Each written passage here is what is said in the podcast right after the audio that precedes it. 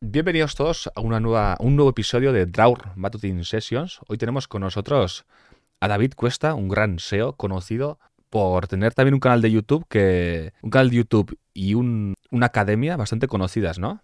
Hola, John, ¿qué tal? Gracias por invitarme a tu canal. Eh, no me lo esperaba, ¿eh? Así además tan rápido. Y sí, creo que la gente me conoce por mi canal de YouTube, sobre todo. Antes de comenzar el podcast, decir que ahora esto es un podcast, exactamente. Ahora estas entrevistas son un podcast y lo estoy subiendo en una plataforma llamada Anchor, que eso luego lo sube a diferentes sitios, como creo que es Spotify. Y no sé si luego puedo configurarlo para subir también a Apple, Apple Podcast y, demás. Todavía no lo tengo configurado. Depende de lo que me digáis. Haré más cosas o menos, meteré más opciones o no. Vale, David. Tú tienes una historia muy interesante porque tú viviste en Abu Dhabi y luego hablaremos de eso, pero antes de eso, ya que eres SEO y te dedicas a crear páginas web y a posicionarlas, me gustaría saber cómo, cómo empezaste, cómo empezó una persona a hacer páginas web y ver que eso podría ser un negocio. Uf, la verdad es que para, a ver, yo empecé a hacer páginas web hace muchísimo tiempo, ¿vale? Lo primero que hice fue bloggers, eh, primero me hice un blog personal bastante mierdusco, luego la web de mi padre, luego para un amigo, eh, luego hice, un Tumblr eh, con otro amigo y llegamos a tener muchísimas visitas y posicionar cosas de humor y tal. Y lo dejé. También hice una tienda online que vendíamos láminas de, arte. No, vendí una, vendí una y nunca más. Más a una amiga, muy maja ella, que me compró una.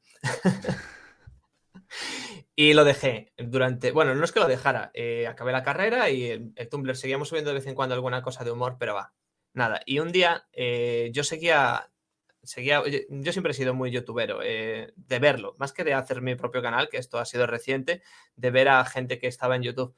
Pues yo seguía canales como el arte de invertir, trabajar desde casa, eh, Euge Oyer, esta gente, hace años. Y un día Euge Oyer llevó, bueno, le hizo una entrevista a un tío, a una persona que era de Barcelona y que hacía webs, un tal Romo, algo así, Romo Alfons. Una cosa así, me quiere sonar. Un desconocido, ¿no? Un random. sí, ahora creo que es algo más conocido. Pues lo siguiente que pasó fue que eh, YouTube me recomendó un vídeo que acababa de, sacar hacía poco tiempo, que era el de, el de TSA, de página web de afiliación en el que eh, en la que puedes ganar dinero. dije, espera, espera, espera, me estás diciendo que se puede ganar dinero en un mes y medio con una página web. Eh, ¿Estamos locos? ¿O qué? Efectivamente, pues lo que decía tenía sentido y yo resulta que ya sabía hacer webs. Yo recientemente había hecho la web de mi hermano para su negocio. Mm, WordPress no es algo que yo me manejara mucho, pero lo conocía y HTML CSS ya sabía y tal. Y digo, joder, pues si se puede, pues ¿por qué no lo voy a intentar, no? Entonces, ese mismo día que lo vi, me quedé hasta las 5 de la mañana haciéndome una web. Me hice un TSA. Complicadillo al principio, pero me lo hice. Y, hombre, ¿Lo hiciste todo en una noche? Sí, me vi el vídeo a las 9, 10 de la noche y a las 5 de la mañana tenía el TSA hecho básicamente. Y aparte es que lo que él decía, que lo podías hacer en unas horas, y efectivamente, si con los conocimientos suficientes, en unas horas. Eh, ¿Un TSA no, necesita contenido? Sí, pero me puse a escribir a lo loco. Joder. Eh, pero bueno, era poco, eran pequeños párrafos y tal. Y bueno, no me dio mucho dinero esta página web, todavía a día de hoy, el que la quiera entrar a ver, se llama theindia.net. Eh, todavía me está dando a lo mejor, pues un mes me da 5 brillos, otro mes me da 10, otro mes me da 20, otro mes me da 0. Vale, esto es, eh, esto es el vídeo que hizo Romu de, poner de no sé qué, que hizo de calaveras, ¿no? Exacto. Y luego tú creabas una página web que era pues de calaveras y calaveras, no sé qué, y todo eso con cosas de calaveras con enlaces de afiliación de Amazon. Exacto. Con eso ganabas dinero. Hmm. Y tú hiciste de India. Sí, hice de India. Empecé a pensar y tal, ah, mira, de India, por un país que, tiene así cosas pues exóticas que a la gente le gusta, venga, vamos a hacer. Empecé a hacer pues cosas de elefantes, entonces eso, cosas de un montón de cosas que tenían que ver con la, con la temática de la India. Y a ver, realmente la web como, como tal, el TSA, eh, Romuald no, no mintió él dijo que efectivamente se podía ganar dinero en menos de tres meses. Esa web en tres meses estaba ganando algo de dinero. Pero claro, él dijo, él dijo que se podía generar dinero, pero no cuánto. es eso, se pueden ganar pues unos eurillos al mes. Y, nada, entonces hice más eh, y a raíz de hacer más, pues surgió que hice, hice un vídeo explicando cómo hacerlo. Y ahí fue cuando se me viralizó y me tuve que especializar en SEO en el canal. Vale. ¿Cuándo fue cuando empezaste, no sé, tuviste un, un momento en el que dijiste, hostia, con esto ya, esto me está funcionando muy bien? Mm, digamos que yo no me especializo en nichos. Hace poco trajiste aquí a, a Chuiso, él sí que tiene nichos que dan mucho dinero. Yo hice, con el tutorial que hice de TSA, hice una web que me llegó a dar en el mejor mes, unas navidades de un año muy bueno, me dio como 900 euros. Quería llegar a los 1000, no, fui, no, no fue capaz de llegar a los 1000. Llegaba si cortaba el mes en, del día 15 al día 15, porque en enero todavía había ventas y tal. Entonces, en un mes se hicieron 1000 euros, pero va, poquillo. Eh, si vas mes a mes, no diciembre se hicieron 900 y en enero se hicieron 300 o 400. Entonces, eh, yo ya sabía que las webs dan, dinero y pueden dar dinero y si se trabajan mucho pueden dar mucho dinero, pero yo nunca he querido hacer webs para ganar dinero sin más. Porque sí, venga, voy a hacer... A mí el SEO me parece, más que un fin, me parece un medio. En esto discrepo un poquillo pues con gente como como Chuiso, gente como tal, que son más nicheros, aunque bueno, Chuiso tiene sus negocios y tal, que son más nicheros y se piensan en el SEO como un fin, como voy a ser SEO, voy a hacer SEO y ganar mm. dinero con el SEO. El SEO es como si dijeras poner anuncios en YouTube. Tienes también, puedes hacer promociones, puedes hacer, pues vender merchandising, puedes hacer otras cosas. Entonces, el SEO, el SEO no es como, el SEO es una parte de lo que viene siendo conseguir tráfico en una web o conseguir que la gente llegue a ti. Entonces, a mí no me gustaba como tal, nunca me ha parecido como tal el SEO eh, un fin en sí mismo, sino un medio para llegar a, lo que sea. Entonces, sí que me fui especializando en hacer diferentes proyectos web, diferentes cosas, ir probando, ir aprendiendo y monté una, monté una membresía que al principio eran herramientas para poder hacer las webs eh, bien y soporte. Empecé con eso, luego empezamos a meter cursos, empezamos a traer a gente eh, y, ahora es lo que es el Chorri Club, que, es la comunidad de webmaster que, fundé en su día y que ahora tengo como un socio. ¿Por qué le pusiste el nombre de Chorri Club? O sea, a nivel de marketing, ¿eso, eso está bien? ¿Está mal? ¿Funciona? Está regular. a ver, me venía a huevo. Es decir, a mí me venía totalmente a huevo que fuera Chorri Club. Eh, te explico ahora por qué. Eh, a nivel de marketing es una mierda, porque hay mucha gente que me dice, pero joder, pero ¿por qué? Es que está todo genial menos el nombre, porque no, no inspira confianza. Eh, parece claro, y, además cuando estás dentro, luego no lo vas a decir orgulloso, estoy en el Chorri Club. Sí. Como otros, los de Mentormen, por ejemplo, tenían la élite, la élite de Mentormen. Sí. Es que fue un poco fue una mezcla de cosas, ¿no? Yo, el, tutorial este con el que me hice famosete dentro del mundillo del SEO y de las páginas web, le llamé el Chorri TSA. Y venía del eulogio de la chorrimanguera, ¿sabes? El, vídeo de la chorrimanguera, que es de la saga de la batamanta y todo esto, pues... No lo tengo visto. Pues tienes que verlo, porque es muy gracioso. Es de la saga de la batamanta, es decir, de esos primeros vídeos del eulogio que eran las risas. Pues eh, yo, claro, yo quería hacer un TSA fácil, porque Romuald había explicado cómo hacer un TSA difícil. No había quien lo hiciera. Cualquiera que no tuviera conocimientos en HTML, CSS y tal, no era capaz de hacerse un TSA. Entonces yo dije, bueno, voy a hacerlo de alguna forma que con todos los conocimientos que he aprendido a base de hacer unos cuantos, pues con cuatro cosas puedes hacer TSAs como churros. Y voy a hacer un tutorial y el tutorial lo voy a hacer como una teletienda. Voy a hacer una especie de intro rollo teletienda que sea como súper fácil y, nada, eh, monté un vídeo y le llamé El Chorrite Sea. Mi idea era hacer una especie de intro como si fuera de la batamanta, como si fuera de... Pero al final pues no tuve tiempo y fue directamente El Chorrite Sea. Lo petó muchísimo y claro, la gente me, decía El Chorri. solamente me, pasó que me reconocieran dos veces, por una vez en un aeropuerto y otra vez en, no me acuerdo, en Madrid o algo así. Pues los dos me dijeron, tú eres el Chorri. Y de aquellas yo ni era chorricuesta en el canal de, ningún sitio. Y me decían, tú eres el chorri, yo, joder. Entonces me dice el chorri grupo en Telegram. Y de la gente del chorri grupo, pues vamos a hacer un club de pago. ¿Cómo le llamamos? Pues el chorri club. Pues ya está, el chorriclub, la chorritienda, la chorritaza, ya estamos, ya estamos jodidos, ya no hay forma de volver atrás. Eso ya no. Mi gente de comunidad son los chorris y ya no hay forma de volver atrás, no hay, recuperación. Pero por otro lado, luego lo pensé, luego lo, traje a la, a la realidad y dije, joder, lo cierto es que está bien el nombre, porque yo hago las cosas fáciles. Mi, intención es hacer que las cosas que parecen muy difíciles, explicar que son fáciles realmente. El SEO no es complicado, no es ingeniería de aeroespacial, no. Es hacer una página bien para que Google la pille. Entonces es, una chorrada. Discrepo, no, no es una, el SEO no es una chorrada, el SEO es eh, bastante jodido, complicado. Posicionar una web. No, claro, posicionar es complicado pero lo que es el SEO son cuatro cosillas y luego te pones con las técnicas que son un poquito más difíciles, pero no es algo que nadie, que, no puedas entender si no eres súper inteligente y estudias mucho. Es algo que cualquiera puede entender. Luego lo tendrás que hacer más, mejor o peor, tendrás que usar más trucos o menos trucos, depende del nicho que te metas, pero lo que son las cosas básicas del SEO y de hacer webs, pues cualquiera puede hacerlo. Entonces dije, joder, yo por la forma que tengo de explicar, pues tiene sentido llamarle chorri, porque es una chorrada. Para mí es en plan explicarlo fácil, intentar hacerlo fácil para los novatos y para la gente que... Y además también con las herramientas, también, pues es fácil, es, un club que es como de coña, que es barato, que es sencillo, que aprendes mucho y que te sirve para hacer las webs. Ya está, no necesitamos ser la élite, ni, ni el oro, ni el platino, ni nada. Y tú tienes una mentalidad, antes has dicho, de que el SEO sea un medio, no un fin. En plan, entiendo que eso es, por ejemplo, si yo tengo un negocio, ¿no?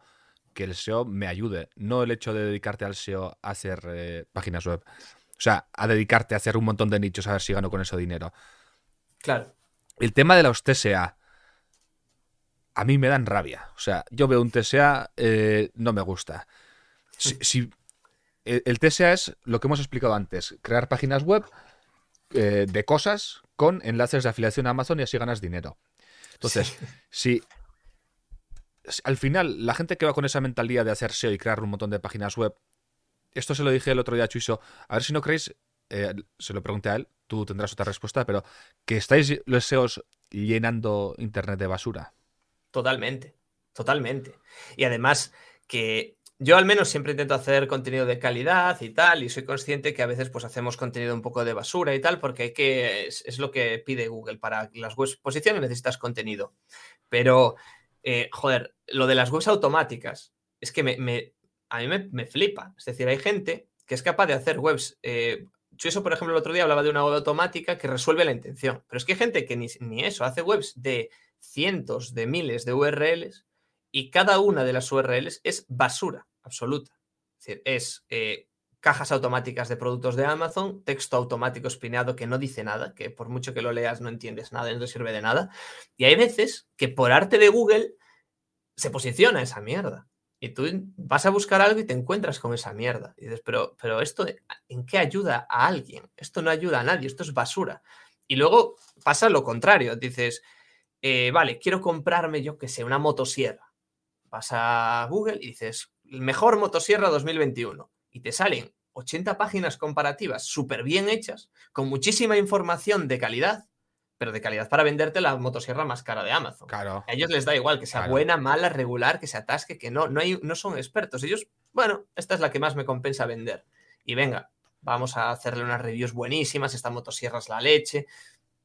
Y no tiene por qué. Claro, la afiliación tendría que ser, por poner un ejemplo, si yo fuese soldador, eh, que tuviese un canal, una página web donde hablase de cosas de soldadura y te pudiese vender una máquina con mi, con mi opinión, con mi experiencia y lo que sea, y meter mi enlace de afiliado, eso ya estaría guay. Pero lo demás es. y da mucha mm. pereza, ¿eh? También yo creo que eso le está perjudicando un poco al, al SEO de páginas web y le está ayudando al SEO de YouTube. Porque me da la impresión a mí que la gente cada vez más está buscando esas reviews y esas cosas en YouTube, porque al final en YouTube no te va a salir un tío y te va a poner tres fotos de una motosierra y te va a decir que es la mejor, sino que tendrá que enseñártela, eh, abrirla, decir por qué es la mejor, por qué cree que es la mejor y tal. Y bueno, Google por un lado da pasos a intentar que el algoritmo cada vez entienda mejor que el contenido es de valor eh, a través de poner referencias, de comparar con versiones anteriores del mismo producto, de poner tal, pero a la vez ese, ese, esa investigación en profundidad que hace Google de que tu artículo realmente responda lo mejor posible, solo lo hace cuando son palabras clave muy, muy buscadas. Entonces, para palabras clave pequeñitas en las que no hay mucha competencia, tú puedes posicionar basura fácilmente. Si es algo que es más potente, yo qué sé, eh, un iPhone, si haces una review del nuevo iPhone, te aseguro que está bien. El que esté posicionado primero está bien, porque le va a pedir, va a pasarle los últimos algoritmos más bestias, que si el BERT, que si tal, que son del aprendizaje, son del lenguaje NPL, que le llaman, o PNL o NPL, no me acuerdo, pero es como lenguaje en profundidad y entiende ahí muy bien lo que estás diciendo Google. Pero pasar ese algoritmo, digamos que le cuesta dinero, no, no es gratis gastar recursos en pasar ese algoritmo. Entonces, solamente para palabras clave muy potentes es capaz Google de determinar que ese contenido es de alto valor para contenido del día a día, de búsquedas pequeñas que puedes hacer, pues te cuelan toda la mierda. Vale, no, eso no, sabía, no sabía que había eso del NPL, de un segundo algoritmo. ¿Sabes que en YouTube están llegando las, los canales automáticos? ¿Los? Canales automáticos. Canales de YouTube automáticos. El otro día había una entrevista tuya a dos chavales. al, Elon, Elon de Zaragoza y, el, y Zuckerberg de, eran de ¿Eran gallegos? Uno gallego y otro de Asturias. Uno, puede ser. El otro. Ah, de Asturias, sí, sí. Bueno, pues. Eh, sí, sí que hay gente que hace canales, sobre todo en directo. Yo he visto más tipos de canales. El otro día, cuando entrevistabas a estos, hay gente que hace canales como de juegos que se puede jugar desde el navegador. Entonces, como que puedes entrar y jugar desde el chat, ¿no? Desde el chat del propio. Eso hizo el otro día Josma, ¿no? Mm, no lo sé, no lo sé. Josma hizo un juego que tenía, estaba en directo, y tú en el chat podías poner eh, jump o bomba o algo así. Sí. Entonces, era, estaban todos los, los que estaban, los espectadores estaban en el suelo, andando de un lado para otro, y había en la mitad de la pantalla, así arriba, pues como un, un claro, una repisa o lo que sea. Entonces tú tenías que conseguir que tu muñequito se quedase ahí arriba. Hmm. Y el que ganase se llevaba un BNB. O sea, un eh, Binance de estos. Ostras, está bien. Eso Josma, tiene un juego maestro del marketing, ¿eh? Sí, sí, Josma está siempre dándole al coco, lo, hace realmente es un pensador de nuevos proyectos brutal. Hay un, hay un, bueno, ahora no está en youtuber, pero es, un creador de videojuegos que se llama Now, que tiene un, un, juego que se compra en Steam y que de hecho el año pasado tuvo muchas ventas y tal, que es así, que es tú te pones a jugarlo, lo conectas con el Twitch y la gente puede andar escribiendo, ¿sabes? Escribe, coro se llama. Está bastante guay. Y claro, hay gente que, bueno, ha inventado cosas de esas, pero al final esto es como el, SEO, ¿no? Es decir, mientras resuelva la intención, en ese caso la intención será entretener o lo que sea. Que la gente esté ahí. ¿Y mm. tú tienes estudios de marketing? Ahora sí. Ahora sí, estoy haciéndome un máster en, Business Administration, en dirección de empresas, y tenemos dos asignaturas de marketing. Entonces sí que tengo, pero bueno, digamos que cuando hablan de marketing digital y todo esto, eh, voy sobrado en clase y luego sí que es cierto que han explicado mucho lo del DAFO, el Canvas, estas cosas que yo ya me las sabía. Pero eh, eso, es, eso, es, lo que se estudia en cuando vas a hacer una empresa, ¿no? Eh, sí. Eh, yo tengo un máster en marketing digital. Lo pongo entre comillas porque yo le llamo que me hice un máster en, marketing digital, le llamo haberme escuchado todos los capítulos del podcast de Boluda, que están a punto de llegar al 2000. Entonces, eh, el, Boluda lleva años haciendo un capítulo diario de unos 15-20 minutos hablando de marketing digital. Y claro, es que te escuchas todo eso y sin querer sabes algo. No lo sabes todo, lógicamente, pero sabes bastante.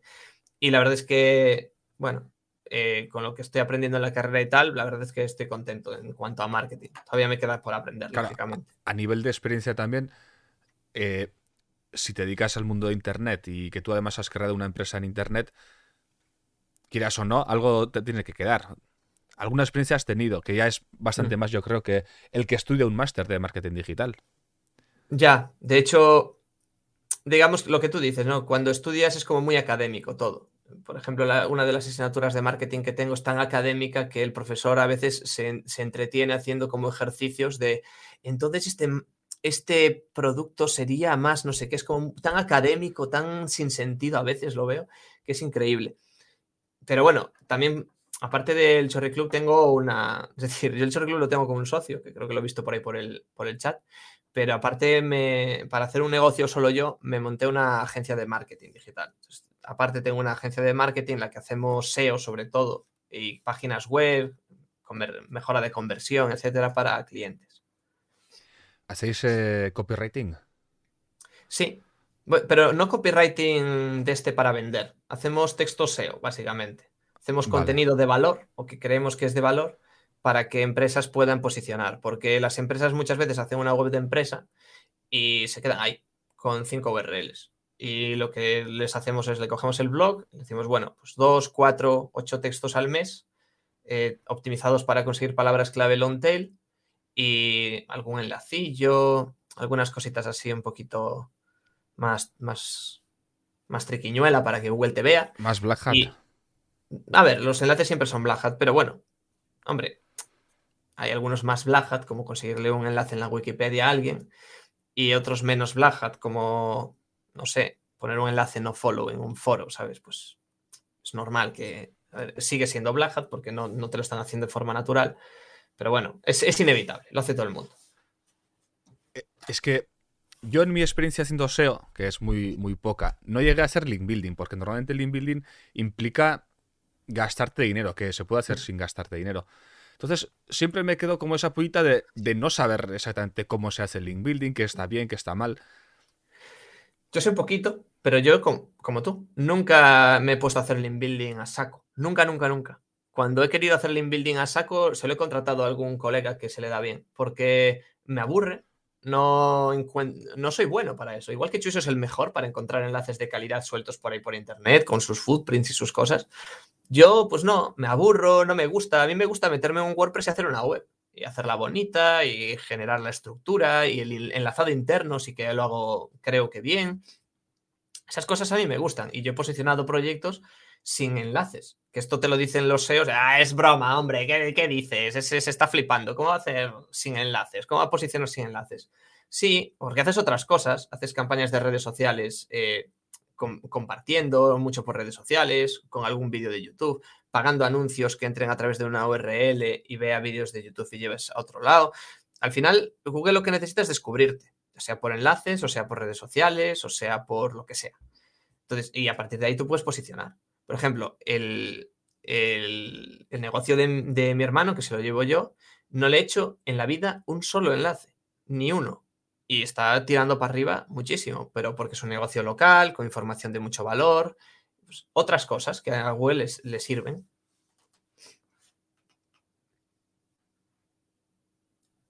Y vamos, vamos, a hablar, bueno, lo primero, es que muchas veces nos venden esto de vivir de Internet como, como si fuese casi libertad financiera, eh, vivir como un nómada digital.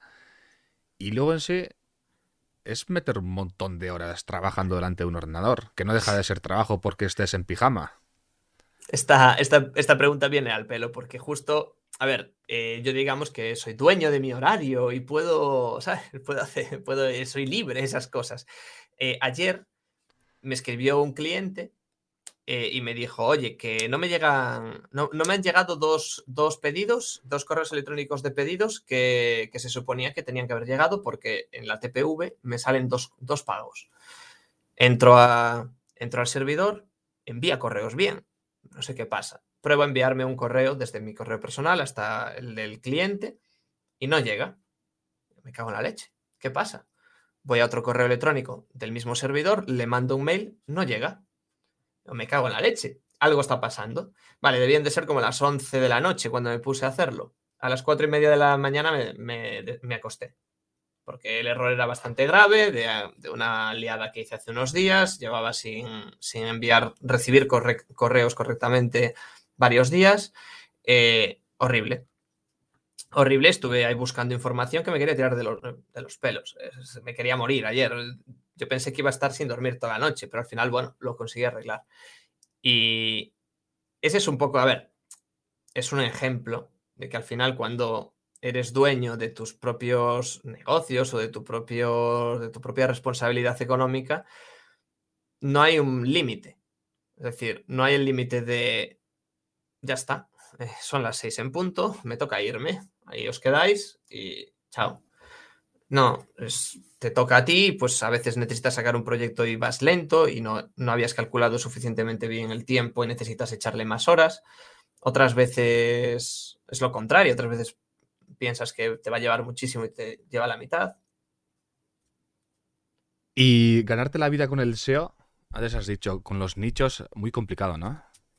Bueno, sí, eh, yo diría, para ganarte la vida con los nichos, yo diría que te tiene que gustar mucho escribir. Es decir, crear contenido de valor. No tiene por qué ser eh, de valor, eh, no tiene por qué significar de valor que te lo tengas que escribir y ser el, mejor. Puede ser contenido copiado, como hace, bueno, espineado, eh, lo que sea, automático. Pero de valor, valor entiéndase como utilidad. Es decir, que es útil para alguien. Si tú eres, si a ti te gusta escribir, si a ti te gusta buscar long tails, ese tipo de cosas, puedes vivir de los nichos. Tengo varios ejemplos del Chorri Club de gente que es capaz de vivir de, sus nichos. Y es gente que, para ponerte un ejemplo, eh, uno es Pablito, que además lo traje hace poco a una entrevista en mi canal.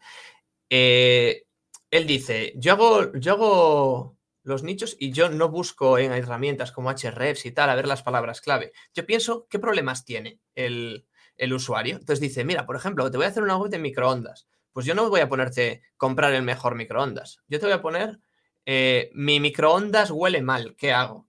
Eh, no me cierra la puerta del microondas. Em, el plato ha dejado de dar vueltas. Eh, hace un ruido raro al cerrar la puerta y tal. Y entonces la gente va a buscar eso, va a encontrar la solución, va a decir, joder, este tío sabe o esta solución es muy útil, pero mucha gente cuando ve ahí que, bueno, una de las posibilidades es que compres otro, te dejo aquí un enlace, este es uno que a mí me gusta, puedes ver aquí la review, la review la ha hecho él, ha pedido el microondas a su casa, le ha hecho unas fotos, ha explicado por qué cree que es el mejor, ha hecho contenido de calidad y mucha gente le acaba comprando eso. Aparte le pone publicidad y tal.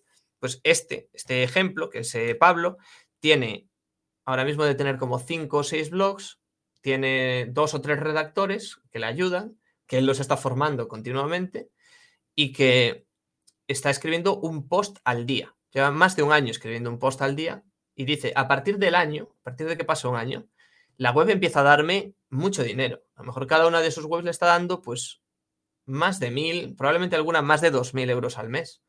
Entonces, claro, dices, ah, es un trabajo, es, pasivo, es... No, no, no, está trabajando y mucha gente. Tiene a sus tres redactores que, hombre, eh, lo que decías el otro día con Chuiso, no son redactores que cobren como en español.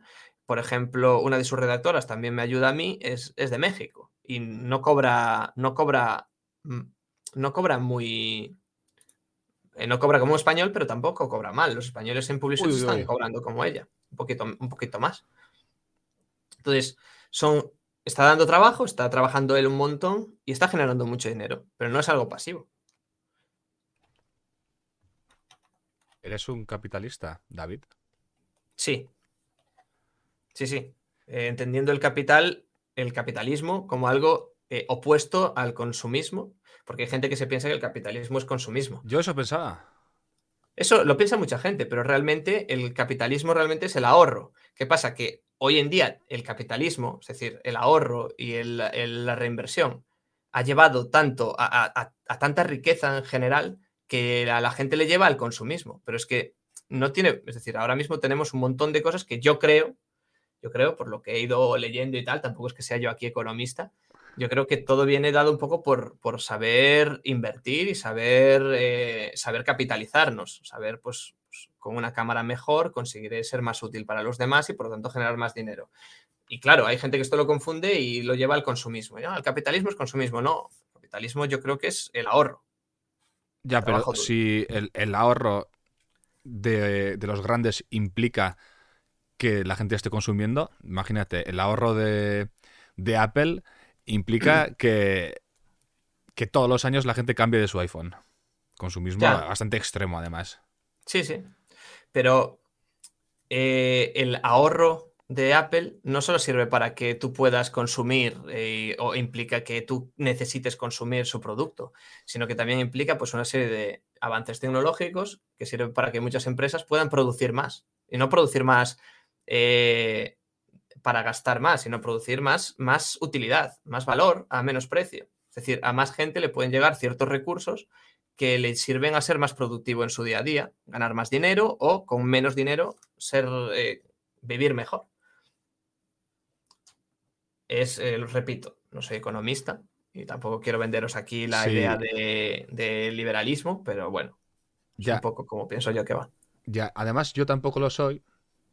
Y aquí siempre surge que muchas veces cuando viene un invitado que, tiene tintes eh, más liberales yo no sé hacerlos contra nadie. O sea, yo no tengo la capacidad de hacerla contra nadie. Entonces, la gente en, los comentarios, pues el que es más, eh, más comunista, digámoslo así, se pone loca. O sea, dice, yo no he venido aquí a escuchar a un ANCAP. Malditos ANCAPs. Sí, sí, bueno, pues dejémosles, dejémosles. No te preocupes. No, no, si quieres hablamos de política. Ahora vamos a hablar de Andorra. Porque a mí me gusta escucharte en tus streamers. Yo suelo estar a veces en Twitch, aunque ahora sueles hacer a mi misma hora. Sí, es que como estoy estudiando por la tarde, pronto volveré a horario de tarde. Y alguna vez me suena haberte escuchado que estabas mirando para irte a Andorra. ¿O habías estado mirando? Eh, miré, miré. Miré para irme. A ver, el tema. Eh, es lo que comentaba, es que qué bien lo dijo Chuiso, tío. Y mira que Chuiso no es de meterse en estos temas, ¿eh? pero lo dijo muy bien el otro día en la entrevista que le hiciste. Que es que el tema es que los que trabajamos en Internet tenemos pocos gastos y muchos ingresos. Y como tú los impuestos los pagas sobre los beneficios, es decir, el IRPF se paga sobre los beneficios. Cuando tú trabajas, los beneficios los cuentan como todo, lo cual a mí me parece injusto ¿eh? para los trabajadores, porque tú tienes tus gastos, que son gastos de hacer tu actividad, como por ejemplo el gasto que puedes hacer en coche para transportarte, eh, transportarte al trabajo. Eso deberías de desgravarlo, ¿no? ¿Por qué te van a grabar el coche para trabajar? Eso no es beneficio, eso es un gasto. Ya, pero, no deberían de... los que trabajamos en Internet no tenemos eso. Claro, los que tenemos, trabajamos en Internet no tenemos eso ni nos dejan tenerlo, no podemos pasar gastos. Entonces, tenemos que pagar... si tú... Si yo tuviese que grabar en... yo qué sé, en el monte aquí y tuviese que coger el coche para ir arriba... Eh, estaría muy complicado. Eh, para los coches, por ejemplo, Hacienda pide que tengas un coche solo para trabajar, es decir, tendrías que tener dos coches y uno solo para trabajar y rotulado con tu marca. ¿Vale? ¿En serio? sí, entonces te deja. Y muchas veces te dicen, bueno, te dejo, pero considero que lo debes estar utilizando para otras cosas, así que lo puedes desgrabar al 50%. Entonces, como que no compensa, siempre te va a estar encima, ¿vale? Eh, sobre todo si es eso, si lo utilizas, pues, si dicen, no, pero es que tu actividad no supone, no necesitas un coche realmente, podrías coger el transporte público, no es una herramienta de trabajo. Al final, bueno, ya, ya sabes lo que opinamos los liberales de los, de los impuestos. Yo lo que opino es que está bien, está bien que, haya impuestos y que sirvan para financiar cosas interesantes, pero más que interesantes, útiles. Pero no es normal que en un país se paguen, el, ya no digo lo que paga la gente, lo que, paga, lo que pago yo, lo que paga otro, sino lo que paga en general la gente, que es más del 5, bueno, este año, ponle, sobre el 40-45% del PIB se van a impuestos en el IVA, gente que además los que más impuestos pagan proporcionalmente son los más pobres, porque te quitan una parte del sueldo que cuanto menos ganas es más. Es decir, los, ricos, a los ricos les molesta pagar impuestos porque la cantidad es mucha, es muy grande y se ve muy fuerte, pero los que más pagan son los más pobres, realmente. Pero bueno, dejemos eso. Aparte de eso, eh, bueno, la pregunta es que me voy por las ramas que flipas, ¿no? La pregunta es que si me iba a Andorra, ¿no?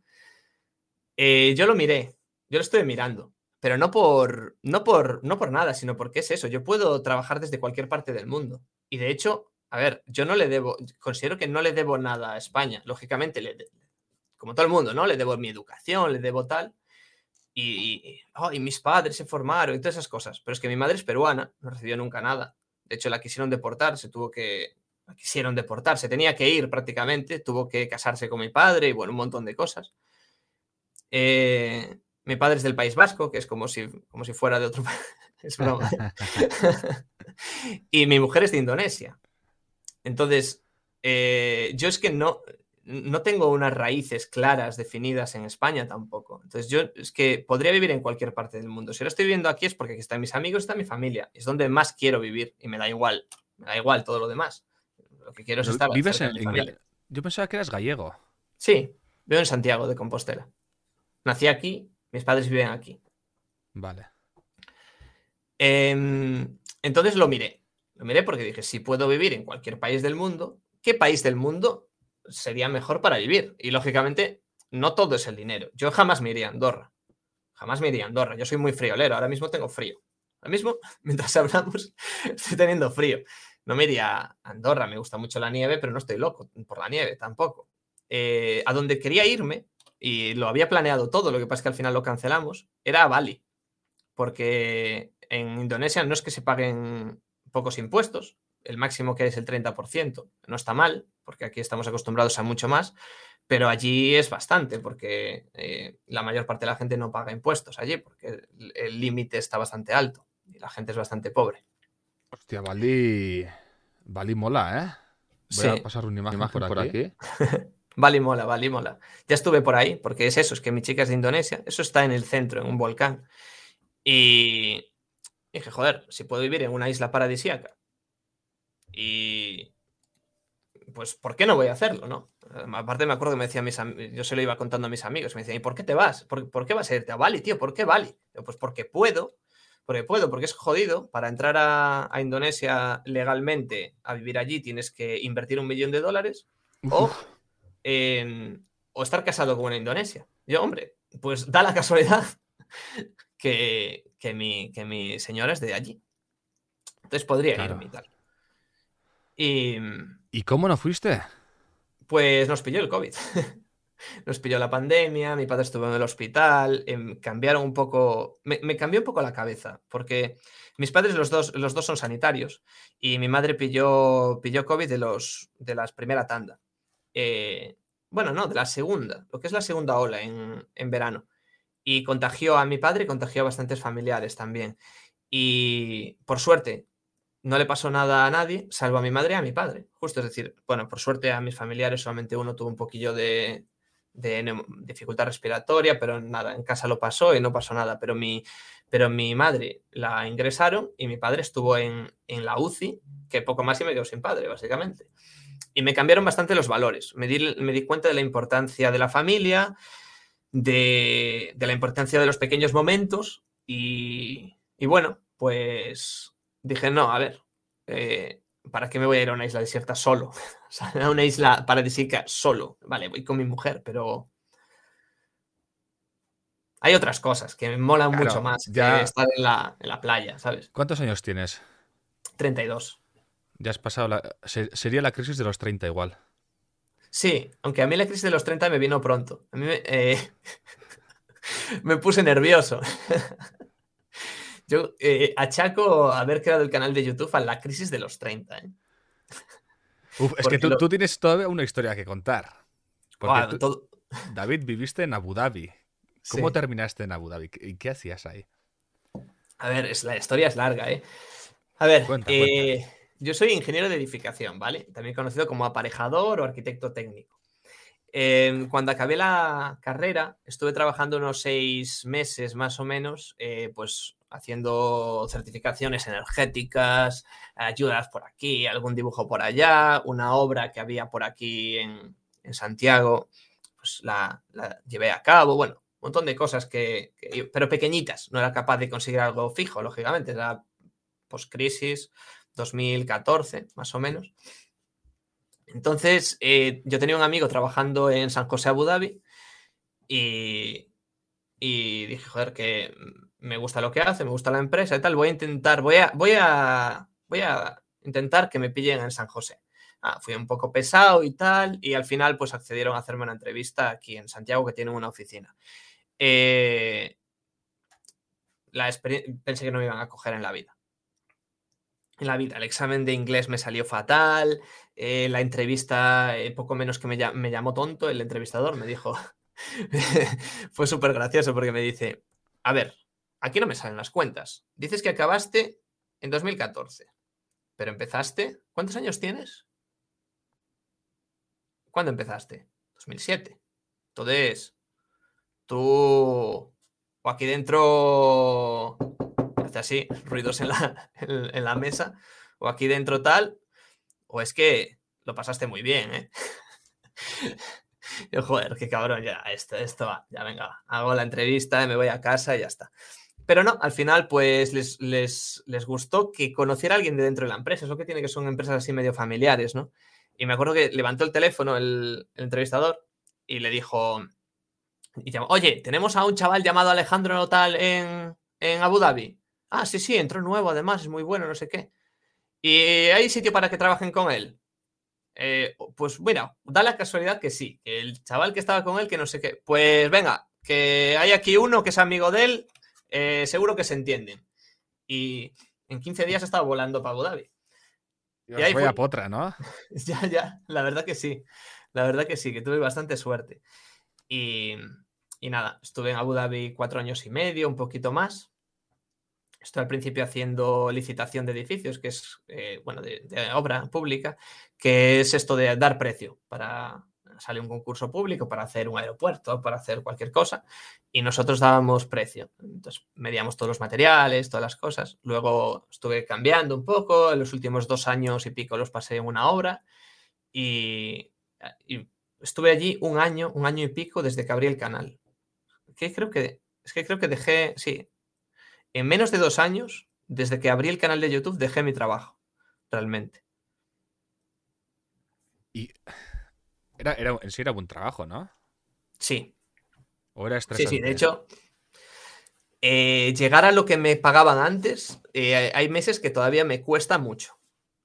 Porque, y, y, bueno, y sin contar, sin contar costes. Es decir, era, era acojonante porque, hombre, a ver, empiezas de junior, cobrando más o menos, me acuerdo cuando entré al cambio, dirham euro, eran 1.500 euros al mes.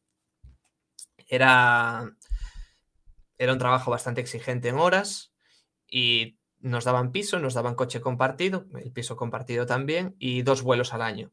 ¿Vale? Eso te daban. Bueno, seguro médico, la visa, todas estas cosas. O sea, te ponían la casa. ¿Eh? ¿Te ponían la casa ellos? Sí, Sí, es normal. Cuando te llevan a otro país de expatriado, que les llaman expat, sí que te suelen poner sitio para vivir, eh, transporte, ya sea un autobús para muchos o un, un coche para los, los, que viven en el piso, y vuelos. Eso es indispensable. Porque si no vivir en Abu Dhabi, tiene que ser caro, ¿no? Es caro. Es caro. Esos 1.500 euros como si mmm, el poder adquisitivo allí es la mitad. Es como si en España estuvieras cobrando 800, 900 euros. Pero claro, no, eh, te pagan el piso y, la, y el coche. Por lo tanto, aún así yo ahorraba, ahorraba bastante. Los primeros meses además ahorré mucho.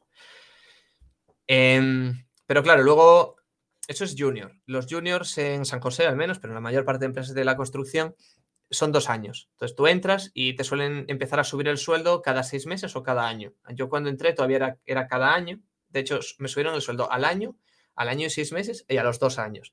A los dos años todos los juniors pasan a cobrar lo mismo. Eh, llegan a cobrar lo mismo, que es el mínimo, que ya es el doble de cuando empiezas. Es como eh, tres mil y pico. No, no, no, me estoy confundiendo. Era el, eran sobre 9.000 dirhams, que es la mitad, es, son unos 2.200 euros eh, allí al mes.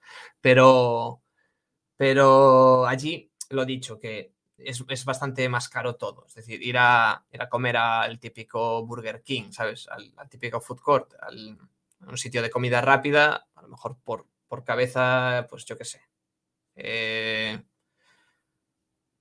Bueno, a ver, es que los sitios de comida rápida es bastante igual en todo el mundo, pero cualquier gasto normal, digamos que es un 50% más caro así de lo, que es, de lo que es en España. Te da la impresión de que todo es muy caro. Cuando vas al supermercado para, por ejemplo, la carne y tal, era era, daba la impresión de ser prohibitivo. Lógicamente, pues la, lo comprabas, porque también estabas cobrando. Pero, claro, mm, estabas en, medio de un desierto, ¿sabes? Comerte un mm. chuletón, pues era, era caro de cojones. A lo mejor estás pagando 100 euros, ¿sabes? Dime algún, eh, algún choque cultural que has tenido ahí. Algo que digas, hostia, aquí la vida es muy diferente. Eh, bueno, mira, si quieres te cuento primero choques culturales buenos. Mira, me, fascinó el, tema de los de, la propiedad, es decir, de que nadie va a robar nunca nada. Nunca. Es decir, está fuera de todo. Lo único que he visto es que me robaran la copa en, la, en, el pub. Y a lo mejor fue alguien de despiste sin querer, ¿sabes? Lo único. Porque he visto eh, Lamborghinis arrancados con las llaves dentro y sin nadie. Y, eso, es, eso es en plan normal, dentro de lo que cabe, en las puertas de los hoteles. Pero también en cualquier sitio, en el barrio más chungo, de, en, la zona, en la zona industrial, tú ves que llega ahí un, un árabe, no tiene por qué ser local, puede ser, yo que sé, un jordano o lo que sea, llega en su todoterreno, aparca delante de una tienda, en todoterreno suelen ser Nissan Patrol, las más grandes, de 4 toneladas, aparca delante de una tienda, deja el coche encendido, de una tienda o de un restaurante, ¿eh? deja el coche encendido con, con el aire puesto para que no se le enfríe, está comiendo dos horas, luego vuelve, sale, entra al coche y se va, ¿vale? Está ahí, encendido, quemando petróleo. Eh, y hasta tal punto es que no te roba nada que nosotros íbamos a comer a una universidad, la New York Abu Dhabi University, que estaba al lado de donde teníamos la obra, y los chavales allí, los, los estudiantes, reservaban mesa con el portátil, con el móvil. Es decir, llegaban a comer, veían una mesa grande para sentarse todos y ponían los portátiles encima de la mesa, plan, un MacBook, un, iPad por aquí, el móvil, y se iban a pedir la comida a, la, a, pasar la, bandeja. Y, claro, eso choca. Aquí, bueno, no te dura. No te, vas a una universidad, reservas mesa con tu móvil, no te dura ni cinco minutos. Es, que vuela, ¿no? Y eso. No, es la mejor idea, no. Exacto. Eso choca. Pero luego también choca la. Hay mucha seguridad eh, real, ¿no? En la calle, es todo muy seguro, no te puede pasar nada, pero realmente la seguridad jurídica choca lo, inseguro que es, porque a la mínima siempre ves noticias de gente que ha acabado en la cárcel por hacerle una foto a un coche, por ejemplo, hubo una, mientras estaba yo ahí, una chica de Australia, que en el, en compound donde vivía, en la, urbanización, eh, un local aparcaba siempre eh, cogiéndole su plaza de, aparcamiento. Siempre ponía el coche entre su plaza y la, de él. Porque había, eran dos, pues él ponía el coche en el medio para que nadie la aparcara. Pues eh, ella ponía quejas, no le hacían ni puñetero caso y al final eh, un día le sacó una foto al coche y la subió al grupo de Facebook del compound y dijo, por favor, este coche no hace más que cogerme el sitio, por favor, aparcar bien. Pues el, el amigo Mohamed le, le, la denunció y le imputaron tres delitos. Uno de eh, difundir, difundir información privada, que era la matrícula. Otro de compartir, compartir información privada por las redes sociales. Y otro de eh, difamación de, de personas y no sé qué. Bueno, le caían como años en la cárcel, muchos años. Estuvo tres meses y la deportaron a Australia. ¿Qué es lo que suele pasar? Si es una cosa así menor que tal, y el país con el que, con, el que se lleva bien, es decir, es un país con el que se lleva bien el eh, Emiratos, entonces te deportan a los tres meses, cuatro meses, cinco. Cuando sale el juicio, te deportan. En vez de condenarte a estar allí, te deportan y ya está. Pero si, imagínate, si eres pakistaní o indio o filipino, que no, ni te llevas bien con el país, ni tiene poder, y hay muchísimos, muchísimos, y nadie va a dar un duro por ti, pues te comes a lo mejor seis años de cárcel por una fotito, ¿sabes? O por, por lo que sea. Y cuando estaba yo, mejorar un poco las, algunas cosas, pero me acuerdo que cuando yo llegaba, me comentaron que mucho cuidado conduciendo, muchísimo cuidado, ni se me ocurriera tomar una cerveza ni nada, porque el 0,01 era como si, bueno, aquí como si vas dando bandazos en la carretera en dirección contraria, es decir, un poquito de alcohol conduciendo es cárcel que flipas. Pero además, si tienes un accidente y por tu culpa muere alguien, es asesinato y te pasabas en la cárcel años por, por esa movida. En plan, pues yo qué sé, esquivas, te saltas un semáforo sin querer y atropellas a alguien, o esquivas un coche que te quiere dar sin querer y sin querer atropellas a alguien. cosas por, por cosas de esas había estado gente en la cárcel mucho tiempo. ¿Hay pena de muerte? Eh, sí, creo que sí, pero, tiene, pero es algo muy bestia. Es decir, tiene que ser algo muy, muy bestia para que haya pena de muerte. En general, creo que había como lo máximo que había, creo que eran 20 años, una cosa así. Pero eso. ¿Y, lo, hacen, años, ¿Lo hacen apedreando? ¿Cómo? ¿Lo hacen lapidando? No. O, los cuelgan o les cortan la cabeza, no me acuerdo. ¿Les cortan la cabeza? Creo que les, creo que les cuelgan, creo que les cuelgan. Hmm. es muy bestia, es muy bestia en ese sentido. Es muy bestia, muy bestia. Claro, y luego la gente, pues por eso no roban ni nada. La gente, olvídate, las, las, normas, las normas las siguen a absoluta rajatabla. Robar ya robarán los que están ahí. Robar robarán, pero de otra forma. no, no, ya. Sorprendente la gente que va a la cárcel aquí. Eh, si Juan Carlos estaba por ahí, pues. sí, sí. Algún que otro ladrón ya habrá por ahí. Sí, sí, sí, sí. Y eso es. Eh, ¿Solo Abu Dhabi es rica o es todo Emiratos? Digamos que Abu Dhabi es muy rica y Dubai es rica a ratos, ¿vale? Porque Dubai ya tuvo que ser rescatado dos veces por Abu Dhabi porque no tienen petróleo, tienen algo de gas, pero no les llega para, para nada en comparación.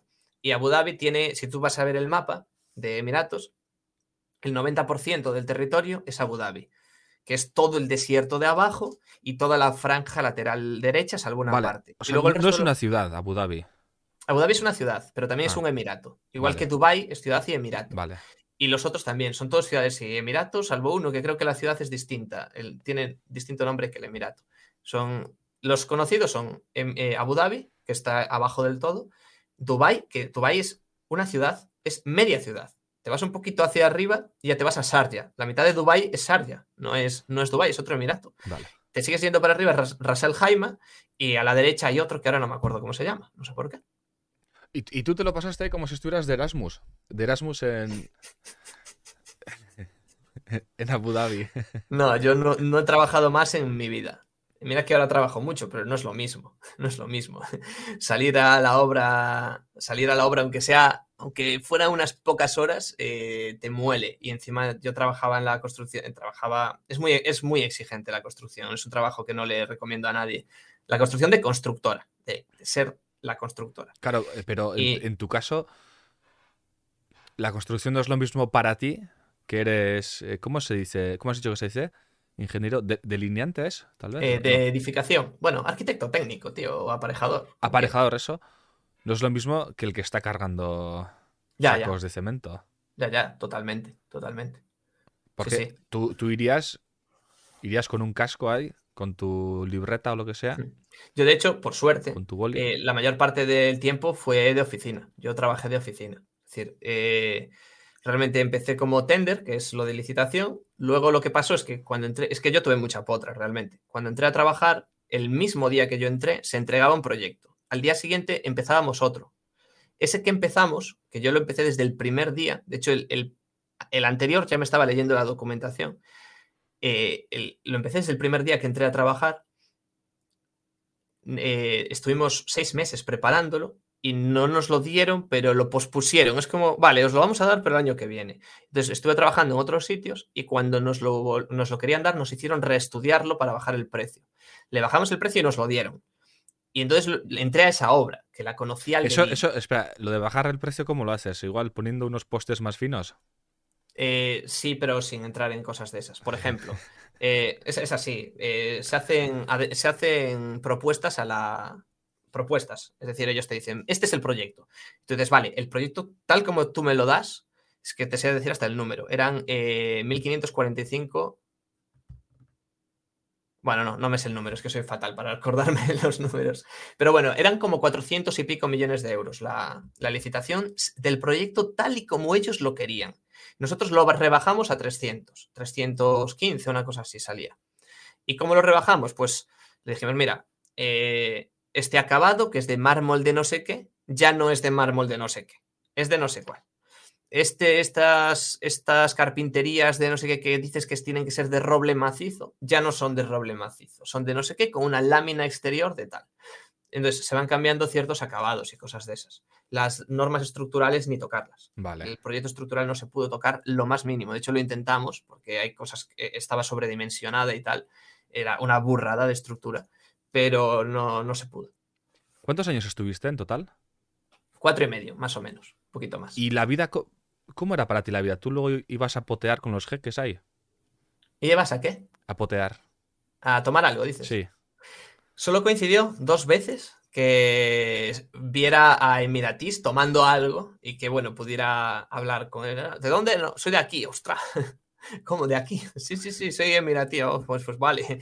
Ahí con su siempre están como muy muy con muchas cosas. Siempre está ahí pues con el, un whisky ahí de la leche en la mesa y cosas de esas. Más o menos por eso los puedes distinguir. Eh, pero no los distingues cuando están de fiesta, por así decirlo, porque no les, no les dejan entrar con candura, que es el, vestido blanco, no les dejan entrar a los locales, a los, a los sitios de, fiesta, porque no quieren que se relacione la vestimenta con la fiesta, porque esa vestimenta es de una rama del Islam que dice que tienes que vestir eh, como pobre, por así decirlo, tienes que ser pobre de, apariencia. Entonces, si vas, aparte de decir eso, también dice que no se puede beber alcohol ni permitirlo beber. Entonces, no, no casa, ¿no? no casa ir con eso. Pero muy, muy poquitos. No, no conocí más que esos, los jefes jefazos de la obra, que de vez en cuando venía alguno, no de nuestro lado, sino del cliente, pues a veces venía alguno y eran Emiratis. Y muy poquitos, muy poquitos te cuenta que son, no sé cuántos eran, son 30.000 o una cosa así, no son muchísimos y la ciudad tiene 300.000 habitantes, entonces no los ves. Y, o sea, pero para ti era, por ejemplo, como ahora en Galicia, que vas a echar una caña, lo mismo en, Abu Dhabi. No, era horrible. Hay, una caña tiene que valer un montón. Sí, una cerveza, una pinta, eh, cuesta, depende, la más barata a lo mejor la consigues por 35 dirhams, 40 y pues hasta 60, 80, es decir, entre 7 y 20 euros, dependiendo del sitio y tal. ¿Y hay cerveza buena?